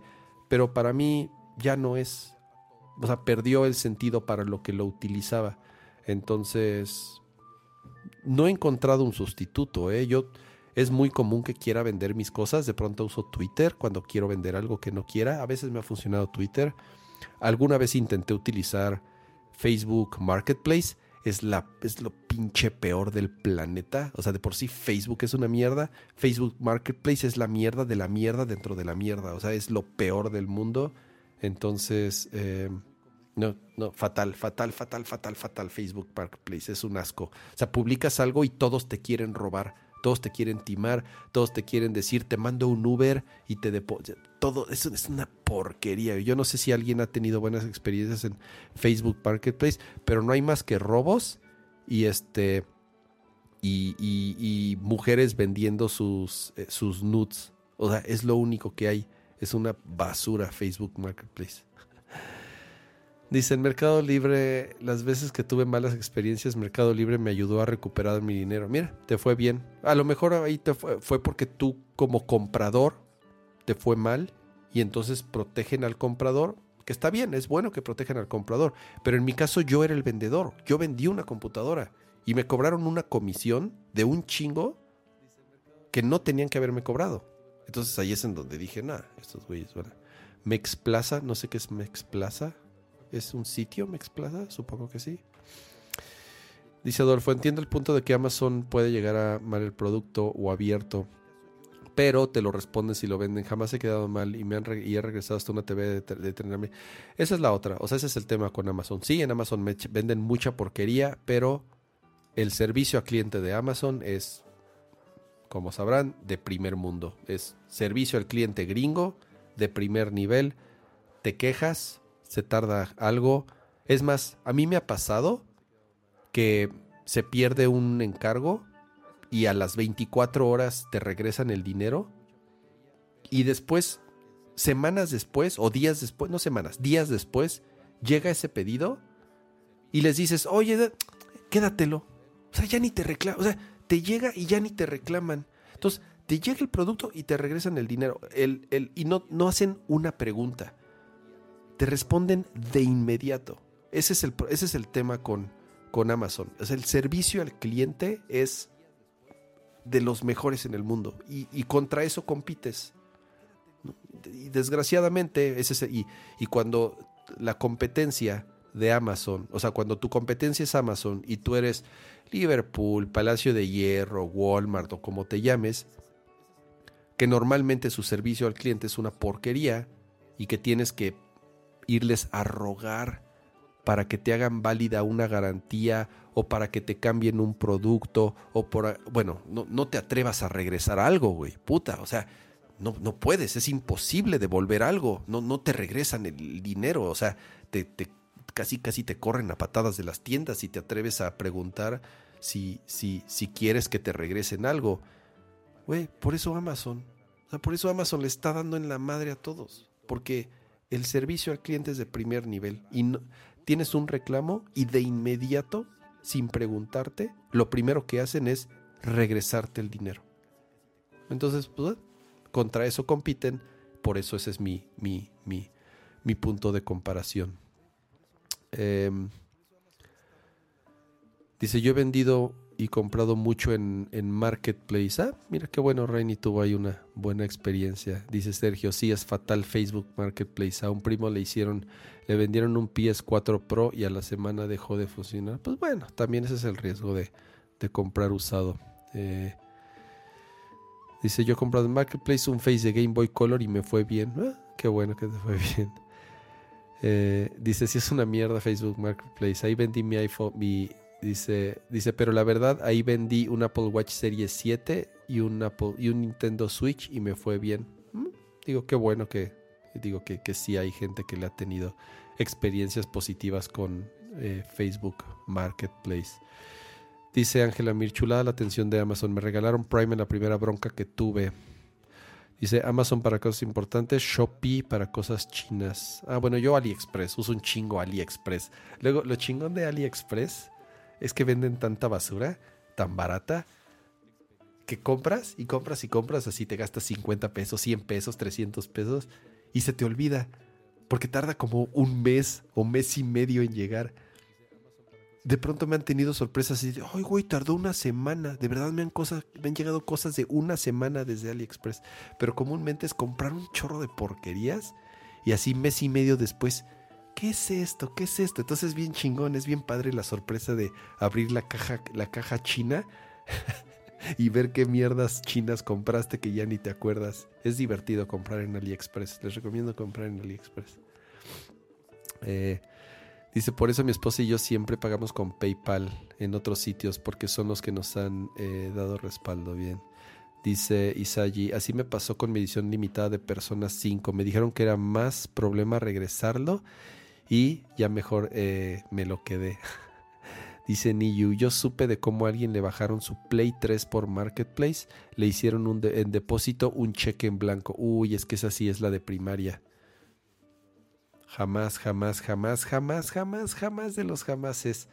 Así lleguen con la ficha del banco del depósito, del cheque o del dinero de lo que sea.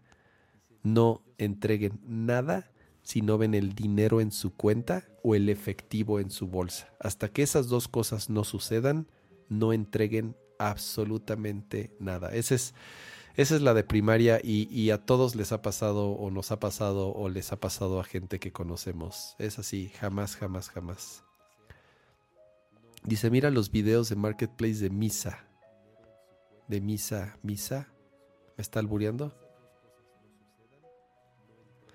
Marketplace hoy en día es lo que en, Mercado Libre al inicio, no, me perdonen, pero yo sí tuve, yo con Mercado Libre sí tuve experiencias buenas y vendí muchísimas cosas en Mercado Libre y en Marketplace yo las dos veces que he intentado nada más me quisieron robar. Extraño segunda mano, ya no existe segunda mano. Dice, es divertido comprar porquerías en el... Sí, es lo mejor del mundo. Para los que me preguntaron de mi, este, este, este strap de Apple Watch está bien chingón. Es un solo loop elástico. El original cuesta dos mil pesos. en AliExpress, perdónenme, pero es, es igual es igualito. O sea, seguro salen de la misma fábrica en donde Apple los manda a hacer. Y me costó 35 pesos. Entonces ahora tengo un chingo. Tengo de todos los colores, de todos los diseños. Porque con lo que me... Y, tengo originales, o sea, tengo straps originales de Apple Watch que compré en mis Apple Watch anteriores y en ocasiones anteriores. Tengo varios. Pero la verdad, cuando me enteré de que en AliExpress con lo que cuesta uno original, te puedes comprar 50 de estos. Ya mejor tengo muchos de estos, de todos los colores del arco iris. Entonces, sí, es un, es un solo loop elástico. Funciona y se ve exactamente igual. Por 35 pesitos. Inigualable. Ah, siento, siento promover la piratería. ¿Es piratería? No sé si es piratería porque es un color que no vende Apple. Este color no lo vende Apple, este gradiente. A mí me encantó porque es un gradientito de grises. No es un color de Apple, entonces no es pirata porque no existe una versión oficial de este. No lo sé. Todavía existe Craigslist. En Estados Unidos Craigslist es muy utilizado. Craigslist es eh, una de las plataformas de compraventa, creo que la más importante y la más grande de Estados Unidos, sí, todavía, todavía existe Craigslist, pero es muy local, muy, muy, muy local. O sea, y me refiero a local de, o sea, de, de que por pueblo, por ciudad, por región, por colonia, así es como funciona Craigslist. Tú publicas basado en la región y es siempre, casi siempre de verte en persona. Así es como funciona Craigslist. Mercado Libre es una buena opción para comprar, pero no para vender. Sí, exacto, ya Mercado Libre ya es más bien para comprar, no tanto para vender. Dice, para robarte, te dicen si mandan a su hermano a ver el producto y ellos te depositan en el Oxxo. Esa es de las clásicas también. Esa es, esa es la que me quisieron hacer mil veces en Facebook Marketplace. No sé qué posteé, un iPhone, no sé qué madre. Y puta, así de, este, ¿a qué hora puedo verlo? Eh, voy a, ¿Ya vienes? No, va mi esposa, yo ya no pude ir.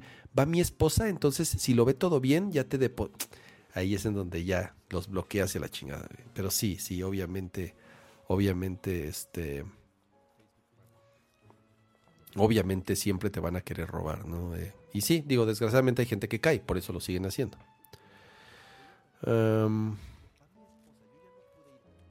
Ahora, ¿sabes qué uso? para vender muchas veces. Mi esposa está en esos grupos de Facebook y de WhatsApp de señoras de de mujeres emprendedoras y de este mujeres libres y todas esas ondas, mujeres independientes y poderosas. Y en esos grupos vendes todo. Venden todo y vendes todo y todo quieren y todo compran. Entonces cuando tengo algo así que no, que no puedo mover en Twitter, digo, hay cosas, hay ciertas cosas como juegos o madres así que pues no, obviamente en esos grupos no, no funcionan. Pero hay ciertas cosas que le digo a mi esposa, oye, a ver, ponlo ahí en tus grupos. Le digo, pongo, ponlo en tus grupos. Vuelan las chingaderas, se las pelean. Esos grupos son una maravilla. puras chinadas en AliExpress. Ahí compré mis Joy-Con clon. Híjole, yo no sé si me atrevería a comprar unos Joy-Cons piratas. A lo mejor sí una carcasa o un... He comprado de estas madres, como los Joy-Cons son desechables. Bueno, las palancas de los Joy-Cons son desechables. Tengo... He comprado de a madres los repuestos de los... De los esas y las pido en AliExpress. Sin bronca. Pero ya comprar un Joy-Con completo chino, no sé si lo haría. Grupos de Lady Multitask, esos, esos exactamente. ¿Qué grupo de escama? Ay, no sé, Sergio, la neta, no sé ni cómo se llaman, pero sí, Lady Multitask, mujer libre y poderosa, este, luchonas para siempre, eh, juntas grupos de mujeres, no sé, así se llaman. Tienen nombres muy, este, eh, no sé cómo decirlo. Pero están chingones, digo, está bien, ahí, ahí se comunican y ahí se ven, y ahí compran y venden todo. Están buenos esos grupos. Vámonos a dormir. Ya son las 12 con 22 minutos. Estamos 233 personas todavía conectadas. No olviden antes de irse, dejar un like. Eh, ya saben que es la manera que si nos pueden apoyar, ya saben, número uno, con sus suscripciones, con sus superchats, obviamente eso ayuda mucho. Pero su like, su recomendación, su eh, comentario, su calificación en las distintas plataformas de podcast, eh, es donde más nos pueden ayudar y apoyar para que Nerdcore siga llegando a más personas. Eh, muchísimas gracias a los que estuvieron acompañándome en este Forever Alone Edition, eh, que ya duró dos horas 40 minutos. Ya, aquí es en donde sí, de pronto, por eso también le bajé un poco al tono de voz. Ya empiezo y, digo, más después de un día que tuve juntas todo el tiempo. No en todas hablo, pero en algunas hablo bastante. Entonces, em, dicen que hay memes. A ver, voy a, voy a, voy a, voy a ponerlos aquí en mi teléfono.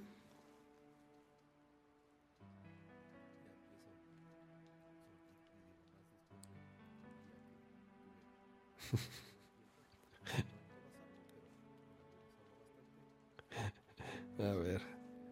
El primero, ahí está. Ahí está. Como Maverick, obviamente. Déjenle bajar un poco más el brillo. Listos para arrancar el show. Y ahí estoy, en mi jet de combate. está bien, sí, está bien chingona mi chamarra de Maverick. Eh, que dice, déjenme leer, dice Noche de Nerdcore Podcast Forever Alone. Mira, buena foto, viendo Nerdcore con tu chela ahí bien y sobre todo también ahí bien con tu con tu 3DS. Espero ya hayas hackeado tu 3DS. Eh, póster del trailer de los Caballeros del Zodiaco. No te manches.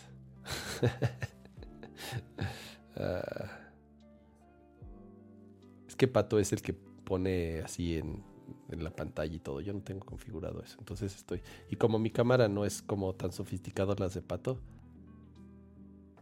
Entonces no, se ve tan bien. Estoy haciendo así lo, básico que es acercar el teléfono.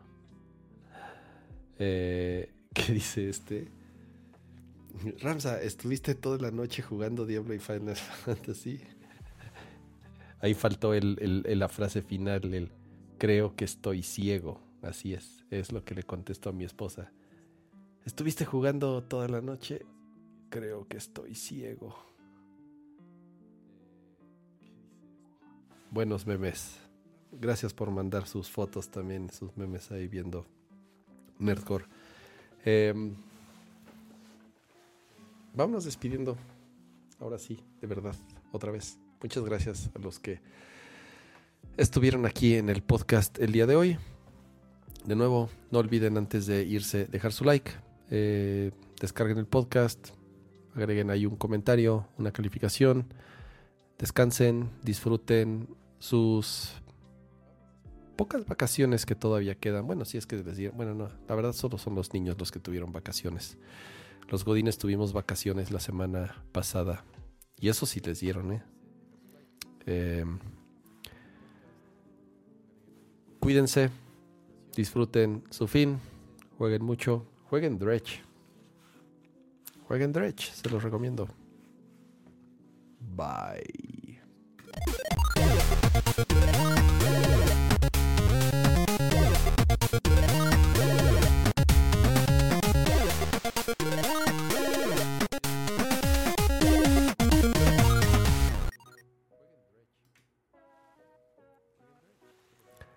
Adiós.